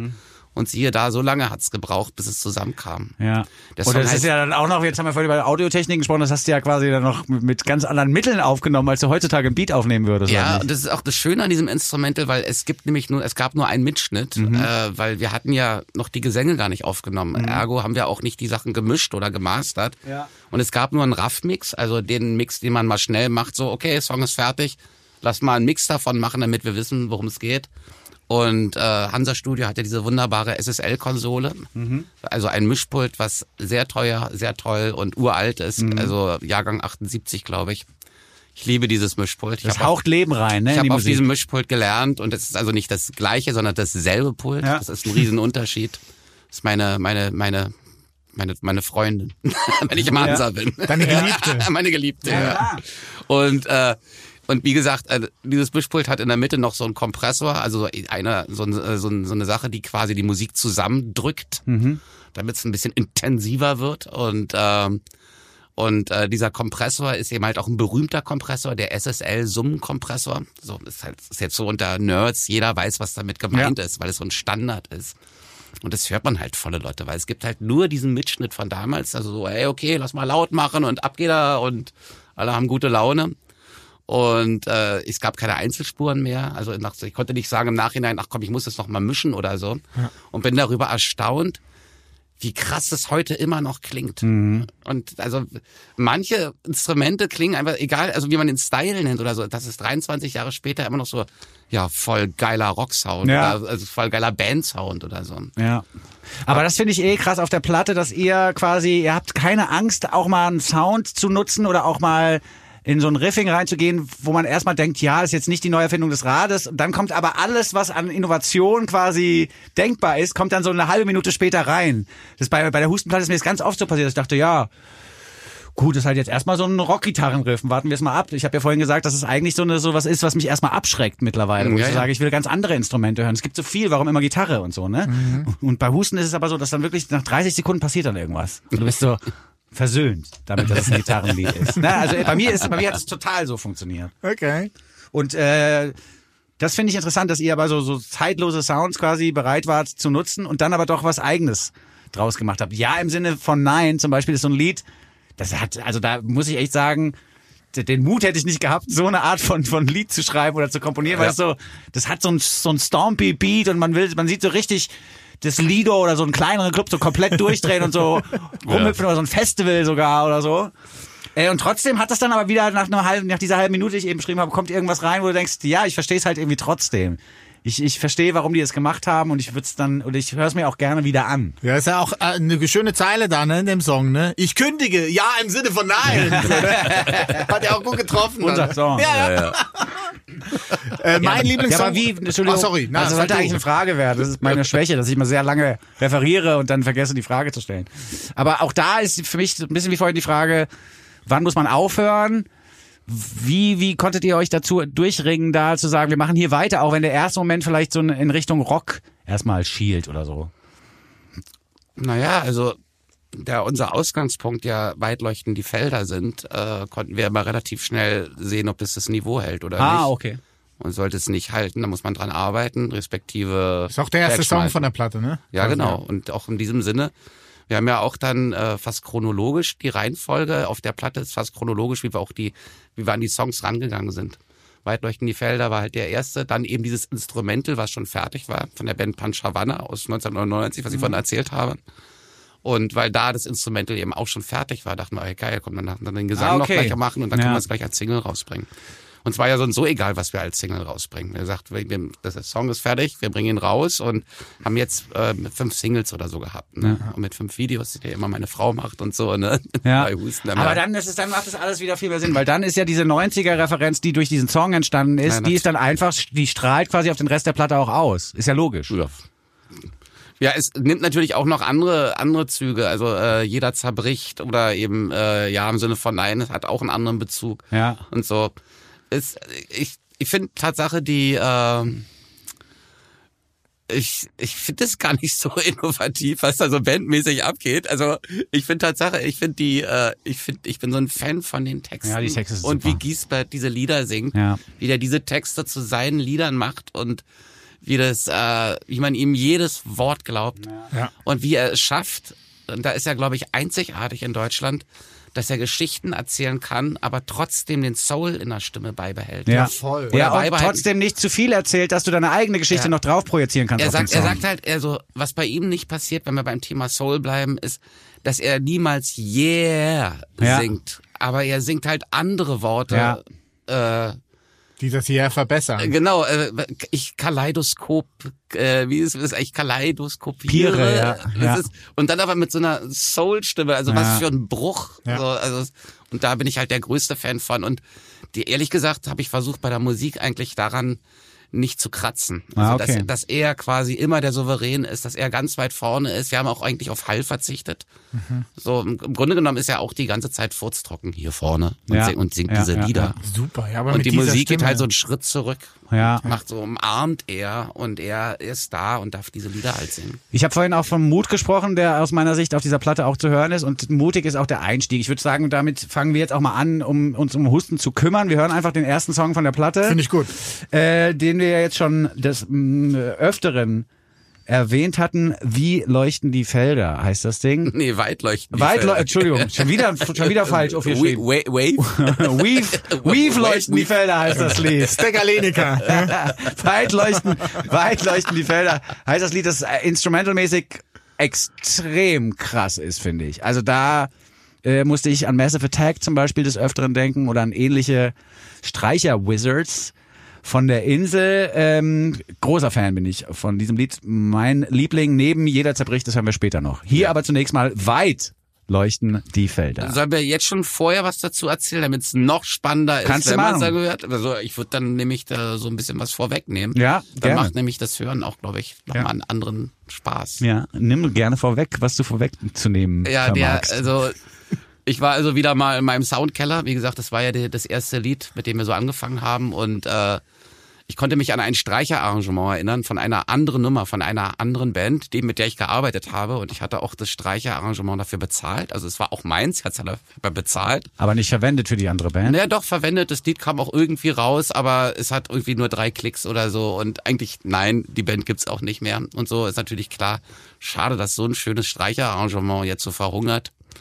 Und äh, dann habe ich mir das Streicherarrangement genommen und habe quasi, man muss sich das vorstellen, so ein Streicher wirkt bei anderer Musik wie so ein Dach. Das ist so oben drauf. Unten sind die Drums und dann kommen so Bass, Gitarren und was weiß ich. Und oben kommen die Streicher drauf. Und was ich gemacht habe, ich habe quasi alles abgebaut. Es bleibt nur noch das Dach übrig und konnte natürlich einen völlig anderen Unterbau schaffen. Konnte alles krass verändern, Ja. neu reharmonisieren und so, konnte Ja. alles machen und äh, die dann gab es diesen krassen Text von von Giesbert eben, diese Nahtoderfahrung, weil darum geht weit leuchten die Felder. Und als ich ihm dann diese Strecke mit den Streichern vorgespielt habe, also wir hatten so vorher schon so Demo-Gesänge aufgenommen, so auf anderen Instrumentals. Und ich wusste so ungefähr, ja, das könnte klappen und so. Und habe ihm dann mal das Ding mit den Streichern vorgespielt. Und dann hat er so richtig so einen Schreck bekommen und so sagte, das ist ja mega krass. Und dann haben wir das weitergemacht und haben quasi diese äh, diese Welt kreiert, wo es eben eben klangmäßig auch eben um die Nahtoderfahrung geht. Man, es gibt diese Stelle, es, es nähert sich ein ein ein ein, ein Blaulichtauto ja, sozusagen. Das also man, wird auch in der Musik aufgegriffen. ja, genau. Und da gibt's so ein, ein Gitarrending, was so sich so anhört wie so ein Feedback, aber Ja. letztlich auch eine so eine Quarte halt so Tatütata Ja. irgendwie auch spielt. Da gibt's so ganz viele Sachen. Oder der Herzschlag, der ist ja keine Ja, Bass am Anfang, sondern ist ein Herzschlag, der quasi mit dem, was erzählt wird, mitgeht, Mhm. sozusagen. Also der, das ist, da ist dann Tatsache Liebe im Detail, aber Ja. es geht darum zu erzählen. Es geht darum, diese Geschichte zu Ja. erzählen. Und wenn ein Herzschlag schon ausreicht, um eine Spannung zu erzeugen, Ja. die, wo du merkst, so, oh krass, um was geht's denn hier gleich in dem Lied? Und was ich immer bei Husten gut finde, es gibt ja immer den Teil der Hoffnung. Also es geht ja, also bei bei der ganzen traurigen Musik, die wir machen, finde ich, haben wir immer ein versöhnliches Ende. Ja, also ich und ich habe vorhin im Vorgespräch habe ich gesagt, das ist eigentlich so eine gute Platte für Österreich oder für Wien, weil irgendwie ist der Tod die ganze Zeit mit am Start. Also in jedem Lied habe ich das Gefühl, also der Tod, der ist hier auch irgendwo noch versteckt oder er kommt sogar im Text vor und wird quasi verhandelt. Ist ein ernstes Thema. Ja, und es ist wirklich eine Platte, die tief geht. Also die, die, die mich auch mit einem Kloß im Hals das ein oder andere Mal hat äh, in der Ecke stehen lassen. Es ist eine Platte, die tief geht, die super getextet ist, nicht nur von äh, Gisbert, sondern eben auch von Tobi Friedrich. Da können wir auch nochmal drüber sprechen, wie das funktioniert. Jetzt will ich aber die Leute erstmal ent, entlassen in dieses Lied hinein. Weit, Freiheit. weit leuchten die Felder. Wir haben ja schon einiges gelernt darüber, wie das gemacht worden ist. Ich habe jetzt so ein bisschen das Gefühl, du hättest gar nicht wie so ein Popproduzent gearbeitet, sondern eher wie ein Hörspülproduzent, der eine Popplatte macht. Ja, ist ja auch so. Husten mit einem Auszug aus der neuen ersten LP. Goldstückli. Der Nummer 1 Podcast unter Goldfischen, Goldhamstern und Golden Retrievern. Das ist, so, es ist einfach auch so ein geiler Anfang für die Platte und ich finde auch mutig, weil man fängt ja Platten gerne auch mal an mit dem Puff, tisch, Here we are, one, two, three, four. Ja. Wir sind die Band aus Berlin. Das ist unser erster Hit und ihr könnt Pogo tanzen. Und hier ist aber so, Nee, das so jetzt setzen wir uns erstmal- genau. alle kurz hin. Aber genau, seid ihr alle da? Jetzt Ja. heißt es hinsetzen Ja. und zuhören. Muss sich se selber jeder entscheiden. Und äh, so ein Album sollte dafür da sein, dass irgendwie auch so, man, dass man das Gefühl hat, dass die Zeit stehen bleibt. Also wenn man so, boah, war das jetzt eine Stunde oder ich weiß gar nicht, was war das gerade? Es war auf jeden Fall intensiv. Hm. Und äh, ich finde, das ist immer das Highlight, dann wenn man das schafft, ein Album so zu schaffen, dass man das Gefühl hat, die Zeit war gerade stehen geblieben. Ja. Man war Ja. in so einem anderen Kosmos gerade und so. Ja, mit einem unbekannten Song anzufangen. Es sind zehn Lieder auf der Platte, fünf waren ja schon Singles, hast du vorhin gesagt. Äh, dann einfach mit einem Unbekannten anzufangen, ist für so eine Band wie Husten, finde ich schon gut und mutig. Ja, und ja. passt halt so, ne? Also du weißt, alles, was jetzt kommt, macht Sinn. So, ne? Es ist so ein Ja, guter das ist Wahnsinn. Gisbert zu Klipphausen hast du gerade eben gesagt, hat den Text geschrieben zu diesem Lied. Im Normalfall, also sagen wir mal, zu, in den Anfangstagen der Band Husten war es ja so, du hast die Beats gemacht, Tobi Friedrich, der Autor dieses wunderbaren Romans Der Flussregenpfeifer, über den wir in einer der nächsten Ausgaben übrigens sprechen werden. Spitzenbuch. Tobi Friedrich hat die Texte geschrieben, du hast die Beats gemacht und Gisbert kam quasi zum Singen rein, hat die Texte von Tobi genommen, auf deinen Beat draufgesungen. So war die Idee erstmal. Ja. Jetzt ist aber für die LP alles schon so ein bisschen aufgeweicht worden, habe ich gehört. Also Ja, jetzt man- darf jeder jedes, darf jeder alles machen. Jetzt darf jeder alles machen. Und es ist auch so, dass die, die Texte, es gibt immer jemand, der quasi den Grundstock bringt und sagt, so, hier, den Text habe ich seit zehn Jahren bei mir in der Mappe und komme einfach nicht weiter. Und dann gucken wir da drüber und dann. Und sagen, wow. ja, verstehe ich. Und man, ja, ja. Und manchmal, manchmal ist es auch so eben entscheidend, dass äh, vielleicht ist der Text eigentlich super, aber die Text, äh, die, die, die Musik unten drunter schafft es nicht, den Text zu transportieren. Ja. Und solche Sachen dann zu in Frage zu stellen. So, also die ich, äh, ich sag's immer wieder am Ende der Texte, ist immer the most wichtigste. Ja, ja, ja, ja. Und das ist, ja- das ist ja sowas, das ich quasi mit meinem komischen, wovon lebt eigentlich Peter Kram und so immer knallhart ignoriert habe. Für mich war es damals echt immer so, dass ich dachte, wenn das Lied richtig geil ist, doch egal, was ich da drauf singe, solange das irgendwie, Grooved. ja, solange es nicht irgendwelche Rassismen reproduziert oder so, ist es doch alles super, was ich hier mache. Naja, aber guck mal, es ist, es ist wenn, äh, wenn, wenn ich englischsprachige Musik höre, ich bin ja kein Native, Ja. also ich kann gar nicht so schnell wahrnehmen, was es da geht in Genau. dem Lied. Vor allen Dingen, wenn es dann auch so um, um Slang geht, der mir total unbekannt ist. Also wie soll ich da den, den Zugang finden? Mhm. Wenn, sobald ich deutsche Sprache höre, die ich natürlich jetzt kann, äh, ist bei mir quasi gehirnmäßig ganz was anderes Ja. offen. Sagt so gleich, alles klar, ich will jedes Wort verstehen. Und deutsche Sprache ist auch eine schwierige Sprache, weil sich bei uns die Endungen halt immer als entscheidend rausstellen. Also wenn ich sonst nuschel man sich so immer äh, und wir fangen ja schon an in der deutschen Sprache so und so alles zu stauchen, so wie die Engländer halt alles einsilbig haben, machen wir aus dem Wort leben, machen wir lehm. Und so wird alles einsilbig, dadurch wird's groovy. Und so, äh, Ja, na klar, es gibt schon Tricks, die deutsche Sprache auch zu einer im Pop verwendbaren Sprache zu machen. Beziehungsweise, wenn man sich da ungeschickt anstellt, kann man auch zu einem Ergebnis kommen, dass äh, einen denken lässt, es geht nicht. Deutsche Sprache und Popmusik, ja. Aber du sagst jetzt, die Texte sind eigentlich immer der Anfang und das Wichtigste für einen ähm, Hustensong. War Ja. es denn nicht die Drumspende am Anfang? Oder naja, das war dann einfach noch ein Instrument, was dazu kam? Die allererste EP ist ja auch so eher so eine Punkrock-EP, weil es ging ja damals um den Film äh, Sowas von da. Ah, ja, stimmt, äh, ja. Von Tino Hanekamp, das Buch, wo es darum geht, dass sich äh, dass ein Laden äh, quasi zumacht und auch in diesem letzten Abend spielt eine Band, die auf dem Weg nach oben ist, aber sich dann auflöst. Ja. So und das wurde verfilmt oder sollte verfilmt werden. Meine Frau hat damals auch äh, die Rechte äh, gehabt und so und hat auch mit Tino zusammen äh, Drehbuch geschrieben und so. Okay. Und natürlich dann irgendwann, äh, es gab keine Förderung.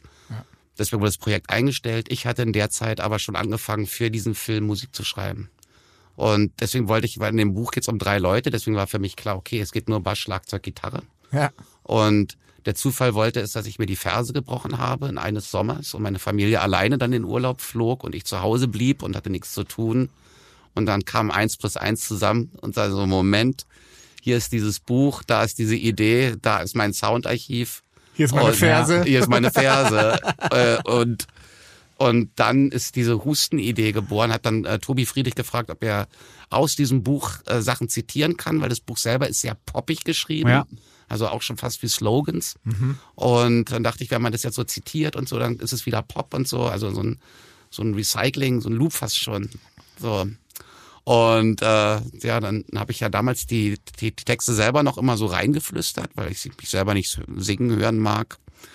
Und dann kam ja Olli Schulz rein und meinte, ey, du musst den Giesbert das singen lassen. Und dann wird das riesengroß. Das ist du mal. Der hat ja A&R-Qualitäten bewiesen. Ja, Olli Schulz. Ja, nicht ohne, schlecht. ohne Olli Schulz kein Giesbert und kein Husten in diesem Style. Ja, Wahnsinn, weil das, Ja. also das haben wir beide auch im Vorgespräch, Uli und ich nochmal besprochen, dass Giesberts Stimme, es ist, ist ja einfach ein Organ, das aus purem Gold besteht. Insofern passt das auch gut in unser Goldstück. Nein, aber es ist, wir- nein, aber es ist wirklich, es ist wirklich, wenn, wenn Giesbert anfängt zu singen, das ist genau dieser Moment, den wir vorhin auch schon hatten, das Hinhören passiert sofort, weil du denkst sofort, was, wer singt denn da? Wieso singt der so? Ja. Wieso ist das gleichzeitig so brüchig und trotzdem so sicher?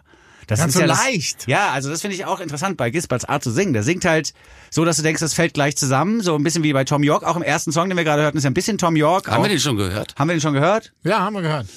Gut, auf jeden Fall. Zum Glück bin ich da. Ich hol mal den Champagner raus gleich. Auf jeden Fall gibt's da so Momente, wo man so denkt, so, das ist so Tom Yorkisch und so zerbrechlich und gleichzeitig ist er sich seiner Sache aber so sicher. Also der ist ja nicht, der singt ja nicht in eine Richtung und weiß dann nicht mehr und zerbricht, sondern der weiß genau, wo er hin will. Und ich, also finde, Gisberts Stimme ist wirklich einzigartig in Deutschland. Einzig fucking artig. Und wird immer besser. Ich finde, es wird auch immer besser. Also vom Debüt, was dann passiert ist, über Kid Kopphausen auch, Ja. Nils Rest in Peace, Ja. ähm, ist einfach richtig gut. Also auch Husten hebt Gisbert nochmal auf ein voll. neues Level. Er singt ja da auch anders Ja, als bei seinen. Solosachen. Ja, aber er darf ja auch. Ja, er schreit und Ja, er, ist ja, er kommt ja auch immer unvorbereitet ins Studio, was ich aber als äh, Vorteil sehe, weil er so ein Naturtalent ist. Das heißt, äh, er hört das Instrumental, er hat den Text und dann improvisiert er Melodien. Und äh, also das ist echt super krass. Und ich darf mir dann immer so eigentlich den, den fertigen Melodiebogen zusammenschneiden dann. ach geil. Oder das ist so. Ja, das ist ja noch geiler. Ja, eben Giesbert braucht halt immer nur so drei Takes. Weißt du so. Und dann sagst du ihm am Ende des Produktionstages, guck mal, das ist deine Gesangsmelodie. ja, das ist dabei rausgekommen, ja. Ja, geil. Und dann gibt's natürlich so, so Stellen, wo man ganz gerne mit dem Chor arbeitet und dann, dann loop ich ihm sozusagen immer diese eine Stelle und er improvisiert halt Zweitstimmen, Drittstimmen und so weiter und dann lege ich das alles übereinander Ist ja geil. und dann haben wir immer viel Spaß. Ich hätte ihn gern gefragt, wie das ist, auch mal fremde Texte zu singen, weil das stelle ich mir auch jetzt nicht unbedingt einfach vor, wenn Tobi Friedrich so einen Text fertig hat und dann sagt, hier, äh, bitte, und auch jetzt nicht zu viele Änderungen, weil das liegt mir alles sehr am Herzen und so. Ja, deswegen ist das auch eine, also die Verbindung zwischen Tobi und Giesbert ist auch magisch. Also dass sie halt sehr so auf diesem nicht nur auf dem, auf dem gleichen Niveau, sondern auch was die Inhalte betrifft, äh, dass sie da so so eine so eine starke eine starke Energie haben und und da also ich bin da, ich bin der größte Fan. Also diese beiden bei der bei der Arbeit zu sehen. Win-win-win. Husten Ja. ist eine Win-Win-Win. Jeden Ja, und hier nochmal der Hinweis jeden darauf, Fall. dass Tobias Friedrich jetzt auch seinen Debütroman veröffentlicht hat. Der Flussregenpfeifer erzählt von Oskar Speck, einem Mann der Arbeiterklasse, der in den 30er Jahren, Anfang der 30er Jahre in der Finanzkrise, in der Weltwirtschaftskrise quasi sich in ein Faltboot setzt und zunächst bis nach Zypern reisen will, um dort zu arbeiten. Schlussendlich umquert er die ganze Welt, beziehungsweise fährt bis nach Australien, Ja.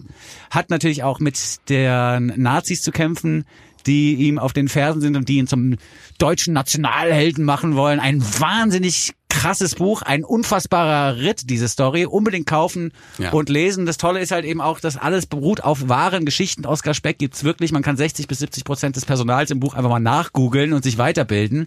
Ja. Also hier nochmal an Tobias Friedrich einen Gruß und ein Lob für dieses großartige Buch. Wir werden uns ausführlicher nochmal darüber unterhalten beim nächsten oder übernächsten Mal. Jetzt hat er erstmal Corona, Schmorona. Gute Besserung, Tobi Friedrich. Spielen wir einen Song, oder? Ja, würde ich sagen. Jetzt Ja. spielen wir nochmal Jeder zerbricht. Mein zweitliebstes Lied von dieser Platte. Nein, mein Ja. erstliebstes Lied. Ja, dein erstliebstes Ja, Lied. weil der, also da kann man vielleicht jetzt auch gleich von dir noch ein paar einleitende Worte Ja. verlieren, aber meine einleitenden Worte sind die folgenden. Werte Hörerschaft des Goldstückli Podcasts, achten Sie mal bitte darauf, wie die Strophe, nein, wie der, immer, ich erzähl's immer falsch, achten Sie mal bitte darauf, wie der Refrain, der erste Refrain wieder zurück in die Strophe findet. Das ist ein Moment der Genialität, der mir einen, Gänseschauer über den Rücken jag- jagt. Gänsehautschauer. Was man dazu sagen muss, ist, dass der, äh, der Text äh, bezieht sich auf eine Person, die es wirklich gibt. Und ähm, da, das ist immer so krass, wenn man äh, weiß, dass man jetzt so ein Stück Musik macht und man weiß, okay, es geht um eine Person, die offensichtlich ein Problem hat. Und es geht darum, wie man dieser Person helfen kann. Und das ist etwas, äh, was wir alle kennen. Jeder von uns ist in dieser Situation, Situation schon mal gewesen dass man auch das Gefühl hat, egal was man gibt, äh, man wird nicht verstanden richtig oder man wird zurückgewiesen, aber dass man trotzdem dran bleibt und dass man nicht aufgibt und dass man sagt so, ey, nee, komm, da ist jemand, der braucht wirklich jetzt die Rückenkraulung, jetzt und äh, das ist dieser Text und wir wussten auch, wenn wir den mit der Band einspielen, dann wird er eher so Beatles-mäßig, weißt du, so mit Schlagzeuger und allem drum und dran und war schon klar, das wird der Sache nicht gerecht. Dann hatten wir die Idee, okay, lass uns doch bitte erstmal Rest des Albums fertig machen, dass wir neun von zehn Songs wirklich richtig fix Au, und fertig das war der haben. letzte. Mit Mix und dass wir auch eine krasse Deadline haben, dass wir sagen, okay, wir haben noch ein oder zwei Tage, um uns nur um diesen Song zu kümmern. Und wir wussten ja, dass wir mit dem Album auch schon ein ganz großes Spektrum quasi abgedeckt haben. Wir wussten, was uns noch fehlt oder was wir selber Bock hatten. Zum Beispiel eben eine Rhythmusmaschine oder mein verstimmtes Klavier oder diese ganzen Sachen, die man, die man dann da hört. Und es rauscht ja auch wie die Pest und so. Also es ist alles, äh, um halt diesem Thema gerecht zu werden. Und äh, habe dann auch allen Leuten Bescheid gesagt haben, die Bock haben, an diesem Tag eben ins Studio zu kommen und dann machen wir das irgendwie fertig. Und letztlich sind dann wieder Tobi und Giesbert erschienen. Ja. Wir sind wieder essen gegangen, was wir immer machen zuerst, dass wir erst essen gehen und dann arbeiten. Okay. Und äh, Wohin?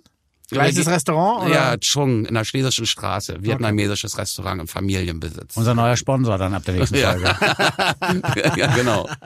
Und da essen wir Eierreis. Eierreis. Eierreis, Eierreis vegetarisch. Okay. Und äh, genau, also es war der letzte Song und wir hatten, äh, haben gesagt, okay, das machen wir an dem Tag fertig. Und deswegen ist da auch so eine, finde ich, eine ganz krasse Spannung drin, weil man auch weiß, dass man fertig Ach, werden okay. musste. Und was irgendwie dieser, fand ich irgendwie, was diesem Text halt auch gerecht wird. Also Ich finde wirklich dieser Moment, wo der Refrain aufhört und man denkt, na gut, wie kommen sie jetzt wieder zurück? Und dann macht so, da kommt der tiefe Ton von diesem Piano, von diesem Ja. Piano-Thema wieder und du denkst so, oh mein Gott, es funktioniert.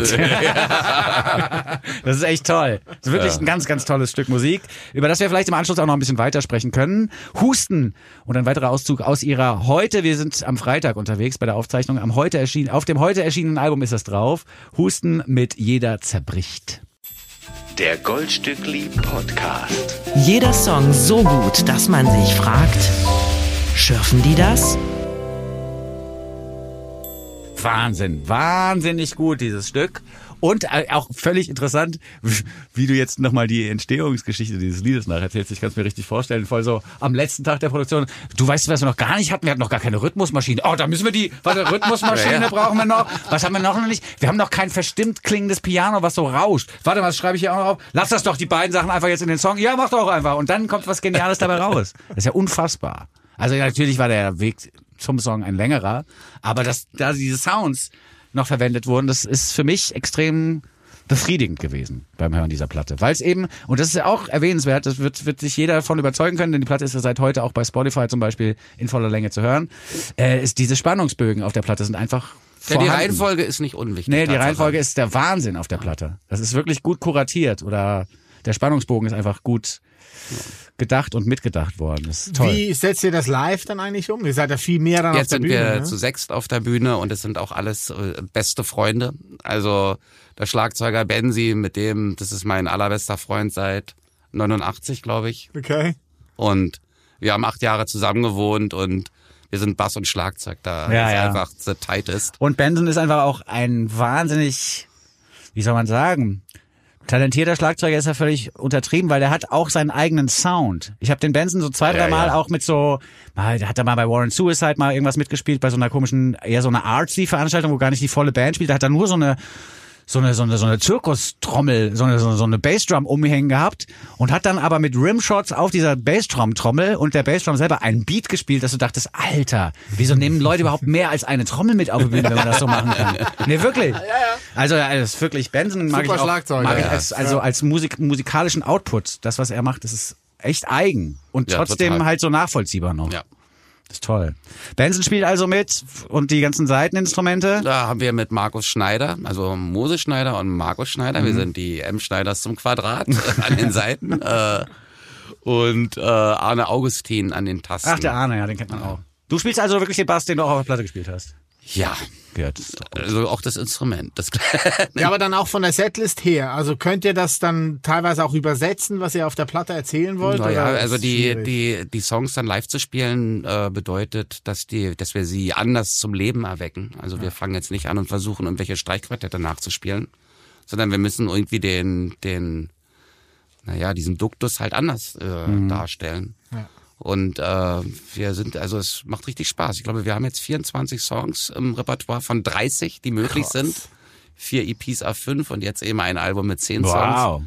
Und können 24 Songs spielen. Wow. Passt ja zur Tour. Ich meine, ihr habt ja angefangen gesagt, wir spielen ein Konzert und dann ist fertig. Ja. Und mittlerweile spielt ihr über 20 Konzerte. Ja, 30 über den Sommer, sind's ne? jetzt, ja. 30 schon. 30. Wahnsinn. Erzähl mal kurz, weißt du es auswendig? Wann geht's los? Es geht los, also es gibt so ein paar Berlin-Shows, die sind jetzt am 20. ist die Generalprobe sozusagen. Ja. Die inoffizielle Generalprobe. Die, sag ich nicht, wo die ist. Ich kann es hier sehen, aber ich sag's auch nicht. Ja, dann, dann gibt's im Badehaus in Friedrichshain äh, gibt's dann die offizielle Generalprobe. Ja. Und am 22., einen Tag später, gibt's dann die Premiere in der Kantine Berghain. Mhm. Dann geht's, dann ist ein bisschen Pause, aber dann geht's weiter. Molotow in Hamburg. Dann kommen die ganzen Festivals. Und im Herbst geht's auch nochmal dann weiter, Genau, ne? ab mit Lido und so. Genau, ab 29. geht's los und sind, glaube ich, am 1.10. sind wir dann im Lido. Und dann nochmal Abschlusskonzert der Tour auch nochmal im Lido. Ja, krass. Und dann äh, das mit einer, also es ist toll, dass es funktioniert, weil es sind ja eigentlich drei busy Dudes, die da gemeinsam musizieren. Es du war müsstest alles andere, nicht so geplant, Du genau. müsstest andere Bands produzieren wahrscheinlich in der Zwischenzeit. Tobi Friedrich muss eigentlich auf Lesereise auch, seinen Ja. Roman promoten. Gispert hat auch noch eine eigene Naja, so gesehen. Popgeschichte, Karriere. Ja, es ist so gesehen äh, für mich ein krasser Einschnitt, ja. Ja. Weil, also, äh, aber ich sag mal, in meinem Alter nochmal sowas völlig anderes zu machen, also nochmal auf die auf Tour zu gehen und eben nicht äh, wochenlang immer in Studios abzuhängen, sondern viel Zeit im Bus, im Stau. Oh, ich, ich hab jetzt schon schlechte Laune. aber egal. Ey, ist, äh, es ist auch ein anderes Einkommen und so, weil äh, reich wären wir damit sehr sicher nicht und so, Ja. wenn wir mit sechs Leuten auf der Bühne sind. Da gibt's ja noch einen Techniker und so weiter. Es gibt ja noch viel mehr. Ne? Ja, ja, klar. Und äh, nee, das wird ein schmales Jahr. Ja, aber, schmal im Portemonnaie, aber eine äh, reich gefüllte. Seele wirst ja, du haben. ey, ganz danach. sicher, ganz Hat sich das auch bereichert schon jetzt für deine regulären Produzentensachen, die du gemacht hast? Was hat mich Also bereichert? die Arbeit an Husten, also einfach die Art und Weise, wie du da rangegangen bist, ist ja schon eine andere als jetzt bei einem Ja, regulären wir, wir Produzenten. erarbeiten uns den Respekt. Anfangs wurden wir belächelt und so, also Okay. gerade wenn es immer um Drumspenden ging und so. Und aber alle sind dann mit dem Ergebnis ja auch zufrieden und Ja. freuen sich dann. Darüber. Wie viele Drummer sind denn jetzt auf der Platte drauf? Auf der jetzigen Ja. Platte äh, muss ich kurz überlegen. Warte mal, ich gehe mal die Songs so durch. Du kannst auch gerne die Namen noch droppen dazu. Das zweite Lied, der hier wird wehtun, ist ja die Band Punch Havana. Ja, das ist 90er Jahre Dings. Genau, mit, mit Justin Gilb am, am Drums. Mhm. Warte mal, und dann haben wir noch irgendwie, nee, das spielt alles Benzi. Ich kriege gerade alles durch. Nee, Demian von Etna, nichts das gegeben? ist auf die der letzte EP, Ja, glaub das ist Das die EP der davor, EP. der Treppenhaus. Ja, genau, okay, da okay. spielt Demian, genau. Ja gut, aber dann umso besser. Dann weiß der Benson auch, um was es geht, sobald sich da auf die Bühne geht, wenn er das alles selber eingespielt hat. Ja, Wahnsinn. Wahnsinn. Super, super Platte. Ja, eine super Platte, also ein, ein Meisterwerk, kann man wirklich einfach so formulieren, dass äh, zum Nachhören nicht nur empfohlen wird, das möchten wir euch befehlen. Das jetzt einfach im Anschluss an den Podcast nochmal komplett nachzuhören. Uli Oh, Hefliger ja. packt hier schon wieder den Bubbly aus. Das lässt mich vermuten, dass wir so langsam am Ende der Podcast-Folge Nein, nein, angekommen sind. ja, dann, dann, doch, doch, doch, doch, doch, weil ich mache hier jetzt nicht besoffen weiter und lall hier ins Mikrofon und mache mich lächerlich. Um hier mit Sampa Gray zu sagen, time's up, motherfucker. Time's up, Motherfucker. Aber einen müssen wir noch spielen von Ja, der Hustenplatte. Und zwar den Song mit Sophie Hunger. Ja. Haben wir im Ja. Vorgespräch auch noch mal kurz drüber gesprochen. Ich werde da sein heißt das Lied. Ja. Da habe ich mir auch gedacht, ja, ich werde da sein, singt sie. Dann singt sie nochmal, ich werde da sein. Ja, ist schön. Dann singt sie, ich werde da, das dritte da. Ja. Also wer da nichts fühlt, ist herzlos, sag ich dir. Der, der, braucht, der lebt nicht mehr. Ich glaube, es ist aktuell meine absolute Lieblingsballade. Also ich finde das so toll. Ja. Und ich bin ein Riesenfan von Vibraphon. Ne? Ich meine, ey, wenn ein Vibraphon reinkommt, selbst, also mein bester Vibraphon-Moment ist ein Fortet Remix von ähm, Tom York. Atoms for Peace heißt der Song. Und Fortet hat einen super Remix gemacht, wo ab 2 Minuten 20 ein Vibraphon reinkommt, da fängst du an zu heulen. Also Pack ich, den doch mal in die Playlist. Mach ich, mach ich. Sehr gute Idee. Und jetzt aber hier bei Dasein, das kam wirklich sehr nahe dran. Also ich war wirklich schon wieder kurz vor Pippi in Augen. Ja, ich hatte welches in den Augen, weil ich... Beim Vibraphon? Nein, weil, weil, weil der Text hier auch wieder so gut Ah, ist. ja, okay. Weil man am Anfang, man, die erste Strophe denkt man, gut, da treffen sich zwei im Bus irgendwo hin und dann, oder bei der Mitfahrgelegenheit, ne? Mhm. Und dann finden die sich gut und dann sagen die, ja, hier, lass uns doch verabreden, ich werde da sein. So und so viel Uhr. Also so, so verstehe Ja. ich die erste Strophe. Hier, lass doch mo Montag nochmal treffen. da und da, 14 Uhr, ich werde da sein. Point so. taken, ja. Und die zweite Strophe ist dann aber, dass jemand zum Arzt geht und der Arzt sagt so, jetzt müssen wir hier mal klar sein, ich glaube, da könnte was da sein. Und plötzlich bist du in einer ganz anderen Welt. Ja, plötzlich geht's eben nicht mehr um die Liebe und das schöne Leben und die Reisen und die Sonnenschein, sondern plötzlich geht's um das ganz dunkle, dunkelschwarze, um das Ende, den Tod. Ja. Und das ist was, was auf der Hustenplatte des Öfteren passiert, dass man sich plötzlich dabei erwischt, dass man äh, ein Kloß im Hals hat und denkt, wow, wo ja, kommt weil es das einem jetzt selbst her? schon mal passiert ist. Ja. Oder weil man, weil man irgendwas mit der Geschichte verbindet. Ja. Und das also, Ja, der hier wird wehtun, ist auch so ein Moment, finde ich. Also das, das Ja. im wahrsten Sinne des Wortes, Ja. weil da geht's ja darum, dass ein Anruf kommt und man hat's schon im man Urin. weiß, man weiß, der, der wird ja kommen, der ja, Anruf. genau, man weiß, er wird ja ankommen kommen. und du weißt auch, wenn du abhebst, der Moment wird's jetzt wehtun. Jetzt Ja. hebe ich hier das Telefon ab und das jetzt gleich wird's wehtun. Und das ist auch, da, da kriege ich sogar eine Gänsehaut und leicht Pippi in den Augen, wenn ich über diesen Moment in diesem Lied erzähle, weil Ja. das einfach auch so eine gute Beobachtung ist und weil es wirklich jeder schon mal hatte. Ja. Dass du wusstest, kurz bevor der Schmerz eingesetzt hat. Weißt du, ich meine, wie so ein Ja, Boxer im Ring, der gleich eine reinkriegt. Du siehst noch, wie der, wie der Haken von unten links kommt. Du kannst aber nichts machen. Du sagst einfach, der wird wehtun. Ja. Nothing I can do about it. Schönes Bild. Ja, und die, ich finde auch die zweite Strophe ohne viel zu viel, Ver- also ist ja die um, Auf euer Album. Ja. Ja, Wohl Moses. Prost. Danke für den Besuch. Release Navidad nochmal. Release Navidad. Aber zu, zu Dasein gibt's auch noch eine schöne Geschichte. Okay. Das Lied hat ja ein Fade-In und ein Fade-Out. Weil es eben, also es, es schleicht sich rein, das Lied, und schleicht sich raus. Und es ist ja ein Lied, was davon lebt, dass es total diesen einen Move hat, diesen einen Puls hat. Der muss halt die ganze Ja. Zeit durchgehen. Ja. Und wir haben das Lied quasi viermal hintereinander gespielt, um in diesen Puls, in diesen ewigen Puls reinzukommen. Und was wir hören, ist quasi der vierte, der letzte Durchlauf. Also es beginnt eigentlich natürlich fängt es an von der Komposition her mit einer Melodie, dann setzt der Gesang ein und es hört mit einem Gitarrensolo auf. Wenn man das Lied aber im Loop spielt, ist quasi das Intro oder äh, Intro und Outro, Gitarrensolo ist immer das gleiche. Ah, verstehe. Also es gibt da diese eine große Gitarrenstelle, dieses Intro, Outro und dazwischen gibt's den Song. So Da ist aber Hall drauf, auch überall. Also zumindest auf den, auf den Drums ist so ein bisschen Ronettes-mäßig. naja, das. Smithig. Bei Ingo, bei, Baby. bei Ingo Kraus gibt's halt die Original-Hallplatten. Ja. Und die werden natürlich benutzt. Ja. Natürlich. Deswegen klingt's ja auch so. Why the fuck pay 1500 pro Tag im Hansa, wenn ich den Scheiß hier nicht benutzen darf?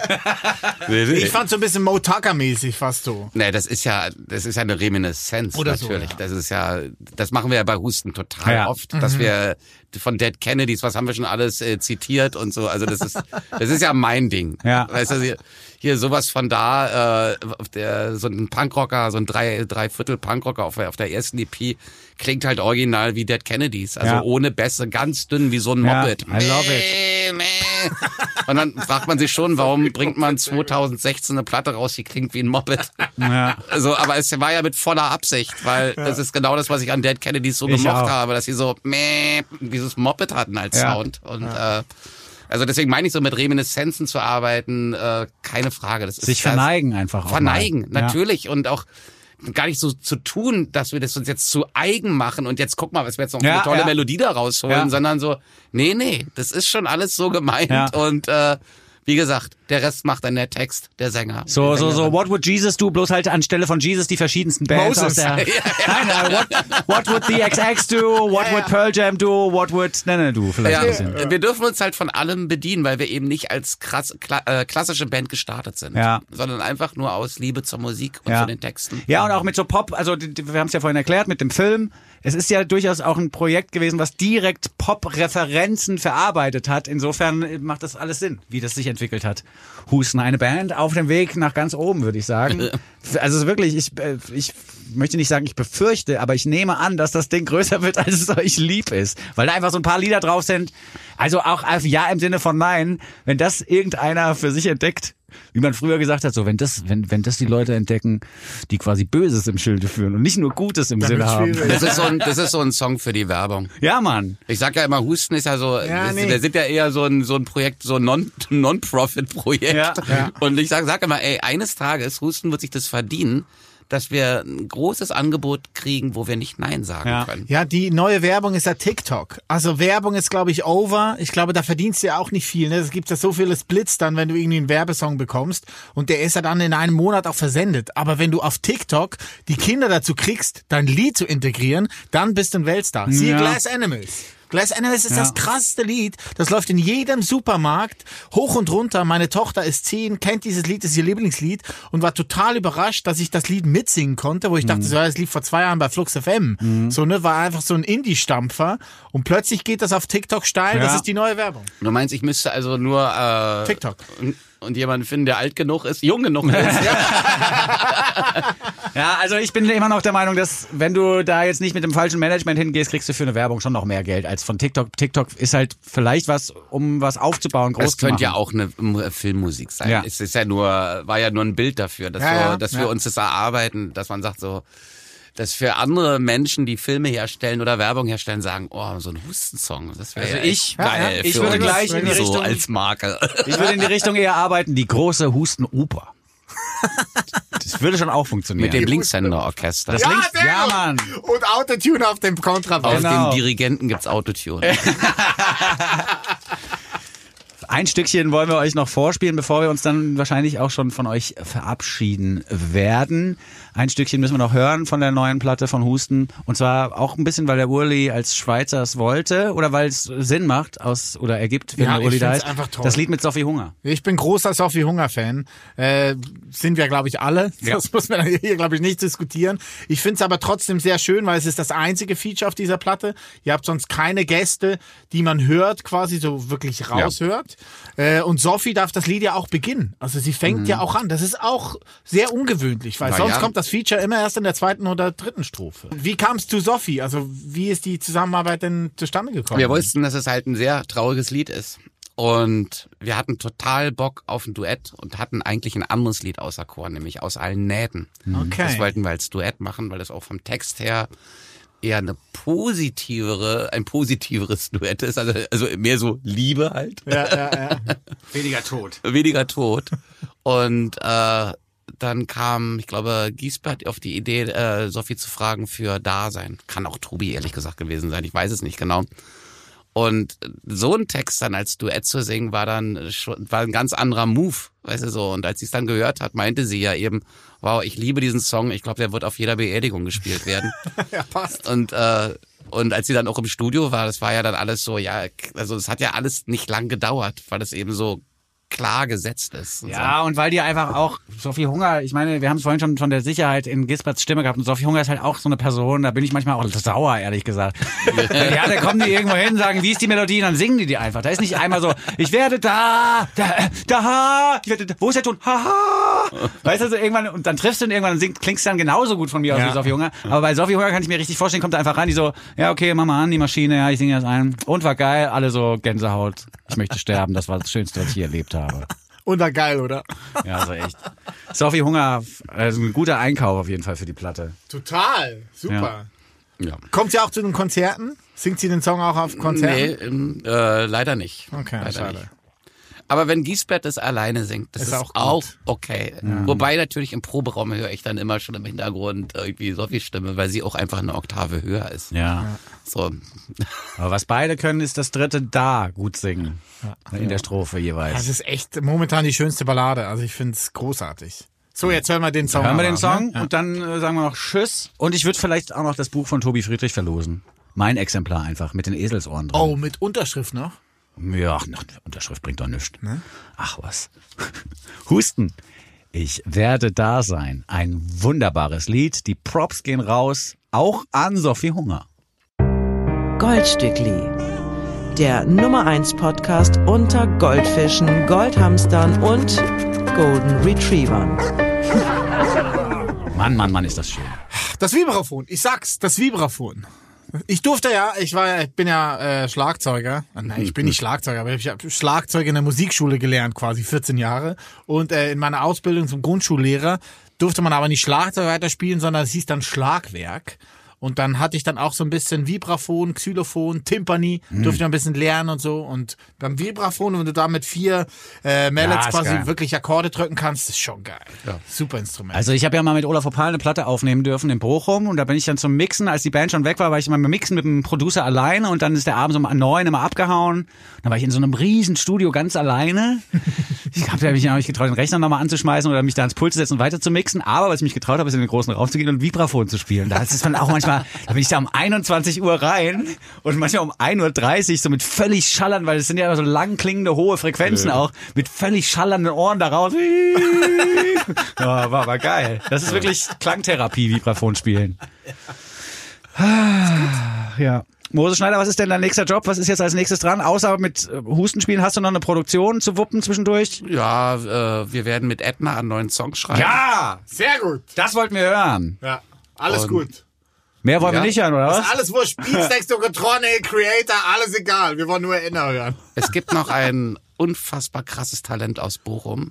17 Jahre alt geworden gerade, heißt Marlon Hammer, ohne Scheiß. Marlon Hammer. Marlon Hammer. Und Mit dem machst du Sachen? das ist, also ich, ihr werdet bald davon hören. Ja. Das ist, Bring das mit. Bring Du ich weißt mit, ja jetzt, wo wir wohnen jetzt. Du kennst ja jetzt unsere neue Adresse auch. Kommst einfach vorbei. Äh, es ist, also ich bin mir sicher, dass es, äh, dass man das wahrnimmt. Ja. Also das ist, er hat eine krasse Stimme, er ist so jung und er ist schon so komplett und äh, es ist sehr selten, dass man 17-Jährige hat, die textlich sehr sicher schon sind, fast schon zu sicher für 17, der alle Instrumente spielt und äh, also so ein Talent. Genie ist noch zu, das weiß ich noch nicht, aber aber dieses Talent ist da. Okay. Und äh, auch die Stimme ist sehr eigen. Ich sag mal so, das ist eine ganz grobe Mischung aus Henning May und äh, Herbert Grönemeyer. Weil er kommt ja aus Bochum. Ja, das habe ich da wollte ich vorhin den Joke schon bringen, weil ja. Bochum, aber habe es dann mir hab extra runtergeschluckt, weil ich dachte, Nee, das nee, ist nee, zu naheliegend. nee, nee, es ist, es ist sogar, äh, nee, das ist, äh, es ist total geil. Ah, geil. Das ist richtig geil. Das hört sich doch super an. Ja. Voll gut. Also, Äh, Vincent, du fragst hattest, du mich, also was, also genau, dieses Jahr, genau. Ja, gut. Gut. Vincent, du hattest die erste Frage an Moses. Ich möchte gerne die letzte stellen. Ja, kannst du machen. Du meintest du, äh, was, wann weiß man, wann was vorbei ist? Wann muss man quasi den Künstler, die Künstlerin stoppen Mhm. mit der Produktion?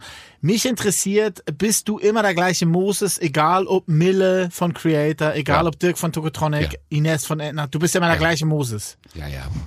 Die müssen sich ja auf was verlassen können. Also eine Konstante sollte es schon geben.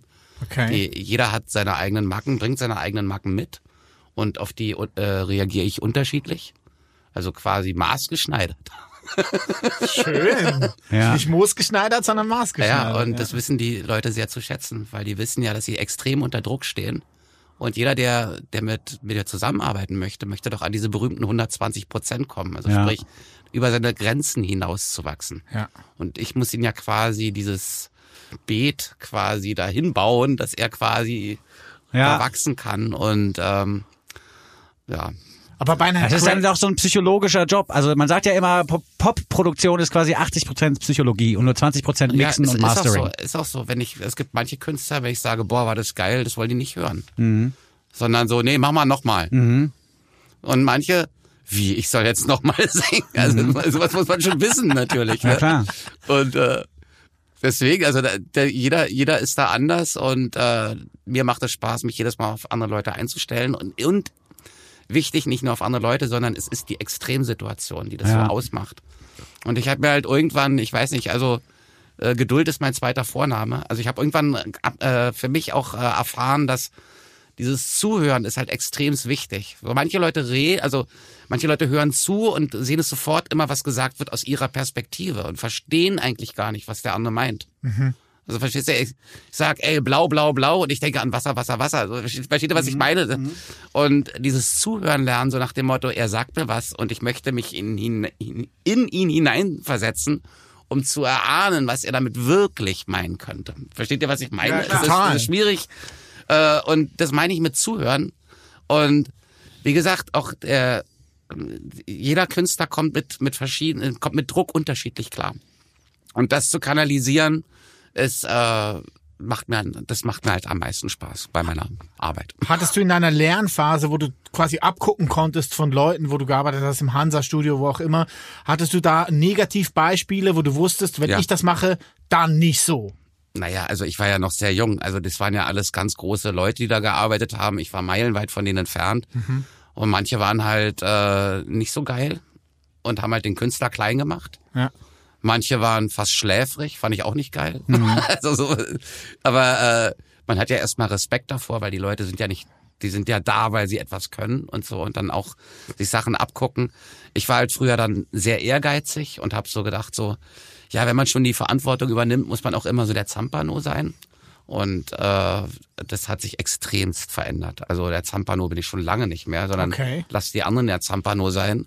Und habe so für mich so meinen Bereich gefunden, wo ich quasi dann eben fünf gerade sein lassen kann. Was ich Und bei so. Moses, wenn ich an Moses denke beim Produzieren, dann weiß ich, wie der äh, quasi Musik abhört, die er gerade aufgenommen hat mit dem Künstler. Da gibt's immer so ein ganz großes Kopf mit Nicken. Du hast quasi auch Beweis, dass man quasi in dem Projekt gerade mit drin ist und das auch abfeiert. Und Mhm. das reicht dann auch oft schon, wenn man dann daneben sitzt, dass man feststellt, ja gut, wir sind hier auf dem richtigen Weg. Wenn der Producer quasi die ganze Zeit Naja, na- mit dem mit dem Head bangt, Nee, ich, dann die- ich muss ja die ich kann ja nur die Musik machen, die mir auch was Ja. gibt, die mir Spaß macht. Ich muss, ich kann ja nur mit Leuten zusammenarbeiten, wo ich weiß, okay, in der Situation, der wird bestimmt ausrasten und so weiter. Und das ist dann der, der, die Spannung und die muss so quasi gehalten werden und dann Ja. kommt man schnell durch. Zum Beispiel Mille mit äh, Creator, wir waren ja viel früher fertig als gedacht. Also das, Mit der neuen Platte jetzt. nicht neue Platte, wir neue ist reden acht anders. Jahre, wir reden, Ja. das Aha, ist urlange okay. her, Aha, okay, okay. 2008. Aber das war zum Beispiel so eine Arbeit, weil er wusste überhaupt nicht, auf was er sich da einlässt, mit einem Indie-Produzenten ein Metal-Album zu machen. Und das war eine krasse Spannung. Und wir waren trotzdem, ich, ich weiß nicht, fünf Tage oder früher fertig. Normalerweise, wenn etwas stressig ist, dauert's länger. Wir waren früher fertig. Und das ist halt so, da merkst du dann, ja, da lief halt alles in dieselbe Richtung. Also alle hatten tierisch so, Gott, mit der Live-Aufnahme beim Metal-Album. Oh Gott, ob das gut geht. Wir hatten ja so E-Mails und so, so, ey, das wird nie funktionieren, ihr seid so und so scheiße und so. Ich kann mich noch voll dran erinnern, dass die Band voll Gegenwind bekommen hat, weil sie sagte, sie geht mit einem Indie-Produzenten ins Studio und nimmt live auf. Ja. Metal live. Ja. Und es war so, oh nee, ey, was für ein Verrat mit so einem Punk Leftfield, aber es tut mir Verrat? Verrat. Als Verrat, geil. Naja, eigentlich ist der Verrat ja andersrum, dass die ganzen Metal-Leute, die da auf der Bühne stehen und so tun, als wären sie die krassen Gitarren-Nerds, dass die eigentlich im Studio alles zusammengeklöppelt haben mit irgendwelchen Sequencern und irgendwelchen Loops, die einmal gut eingespielt worden sind, dann werden die hintereinander gelegt. Also das, äh, das, Ja, eben. das finde ich dann, früher wurden ja mehr Metal-Platten auch noch so gemacht, wie Moses jetzt die mit Creator 2008 gemacht hat. Das Ja. ist ja mittlerweile wirklich, also das ist ja wirklich äh, fast wie in so einer Laborarbeit ist es ja mittlerweile. Insofern finde ich das eher andersrum. Das andere ist Verrat. Ja, Ja, wie gesagt, ich habe ja meine Karriere nicht im Metal äh, fortgeführt. Nein, ihr lacht darüber. Es, es ist äh, Deswegen? Oder? nein, Ah. nein, nein, Metal hat hat auch seine hat das hat ja seine Bewe also es gibt ja Gründe, weshalb es so ist, wie es ist. Ja. Und äh, die ich durfte mit Creator arbeiten, hatte einen Riesenspaß und für die Band war es mega anstrengend mit mir zu arbeiten, weil sie das ja alles live spielen mussten und die Übergänge lernen mussten und so. Wir waren wie gesagt trotzdem vorher fertig, weil wir halt dann sehr fokussiert waren. Und äh, deswegen hat das auch alles gut geklappt. Und ich kann mir das Album heute noch anhören und es ist ein, ein etwas anderes Metal-Album. Es klingt warm, es hat Bässe. Es ist ja so, so, so für mich so Sachen, die so eigentlich natürlich sind und es hat halt nicht diesen, wie sagt man, diesen ähm, diesen äh, Schreibmaschinenanschlag. Ja. Justice for all. Ja, Tiki-Taki, Tiki-Taki und so. Äh, so, natürlich, äh, ich meine, ich, äh, Creator haben ja gerade ein neues Album rausgebracht und so und es klingt auch super. Und wenn man das dann quer hört, wenn man quasi eine Aufnahme von heute dann vergleicht mit einer Aufnahme von vor äh, äh, 12, 13 Jahren. 15 Jahre fast schon, 15 Jahre fast. Stimmt. Krass. Da merkt man eben auch, wie sich Metal eben doch weiterentwickelt hat, auch in der Tontechnik und dass ganz viele Produzenten mittlerweile auch keinen Bock mehr haben auf diese Tiki-Taka-Sachen und dann halt auch mit krassen äh, Kompressoren kommen und so. Also wie gesagt, damals war das so auf jeden Fall so, was macht der denn da? Das geht gar nicht. Voll gut. Das geht gar nicht. Ihr merkt es auch, wir könnten uns mit Moses Schneider jetzt wahrscheinlich noch drei Tage unterhalten. Ja. Das sprengt aber den Rahmen, den uns die Streaming-Plattformen zur Verfügung stellen. Und der Champagner ist dann auch leer, glaube ich. Deswegen würde ich jetzt fast sagen, wir verabschieden uns so langsam von der werten Hörerschaft. Ja, schenk ruhig noch ein bisschen Champagner ein. mach ich Olli. gerne. Tschüss. Tschüss, Moses. äh, der Flussregenpfeifer, das ist der Debütroman von Tobias Friedrich. Ich verlose das von mir durchgearbeitete Leseexemplar. Ich habe auf Unterstreichen verzichtet extra, weil ich wusste, ich will verlosen, aber Eselsohren sind drin. Von mir extra reingeklemmte Eselsohren. Kann man's denen denn gewinnen? In denen ihr euch, ja, das werde ich jetzt noch aufklären. Aha, okay. Da könnt ihr euch orientieren an den Eselsohren. Wer das Buch gewinnen möchte, der schreibt jetzt Ah! An eine unserer Social Media Adressen. Entweder ihr erreicht Nee, uns Mail, bei ja, Instagram. An Goldstück, an Kontakt at Goldstückli. Ja, ja, schreibt ihr eine ja. Mail, das ist eine gute Idee. Ja, schreibt eine Mail an Kontakt at Goldstückli und äh, vielleicht mit rein, warum ihr euch das Buch gerne gönnen wollen würdet. Ihr könnt auch ein paar nette Worte über uns mit hineinschreiben, das schadet nie. Oder über Moses. Ja, ihr könnt aber auch lästern. Auch. Und alles Auch scheiße über finden. Moses. Auch Nur über zu. Moses. Ah, ihr könnt das alles machen. Nur zu. Die Chancen, das Buch zu gewinnen, bleiben immer gleich. Wir wollen nicht nur Leuten Sachen verlosen, die uns äh, gut, Gut gut, gut gewogen sind. sind, Nee, nee, das wollen wir nicht. Wir wollen auch die Hater mit Literatur Wir versorgen. nehmen alle mit. Wir nehmen alle mit. Ja, Also, für die ist es gedacht. Genau. Goldstückli. Kontakt at goldstückli.de ist die richtige. Adresse. Vielen Dank, Moses, für diese tolle Platte, für die tolle Hustenplatte, die ihr euch ab sofort reinziehen sollt. Aus allen Nähten heißt die erste LP von Husten. Tolle Lieder drauf. Sophie Hunger macht mit. Ein paar Sachen haben wir erfahren. Äh, dir, Uli Hefliger, vielen Dank auch fürs Mitspielen. Die auch, Vincent. Äh, Moses, vielleicht beim nächsten Mal einfach nochmal mit der ganzen Band. Würde mich auch nochmal interessieren. Liebe Gerne, Grüße, liebe gerne. Grüße Mach an. Tobi Ja, und. Wenn Tobi ich Friedrich, gute Besserung. Corona Schmorona muss vorbei sein bis zum ersten Gig. Ja, Bis muss. zur ersten öffentlichen Probe. Das, äh, da drücken wir alle die Daumen und jetzt auch die Leute, die gehört haben, drücken mit die Daumen, dass das klappt.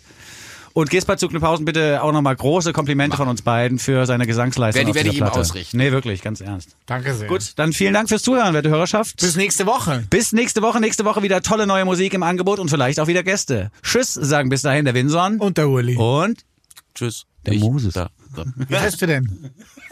Wie heißt du? Ich bin der Moses. Goldstückli. Sechs Songs, 24 Karat, ein Podcast. Mit Urli und Vinson. Proudly produziert von Bose Productions. Lad ihn dir herunter und dann hör ihn dir an. Den Podcast mit dem Winson und dem Muhlingmann. Mit den neuen Songs kommen sie um die Ecke. Die neuen Songs, die sie für euch checken.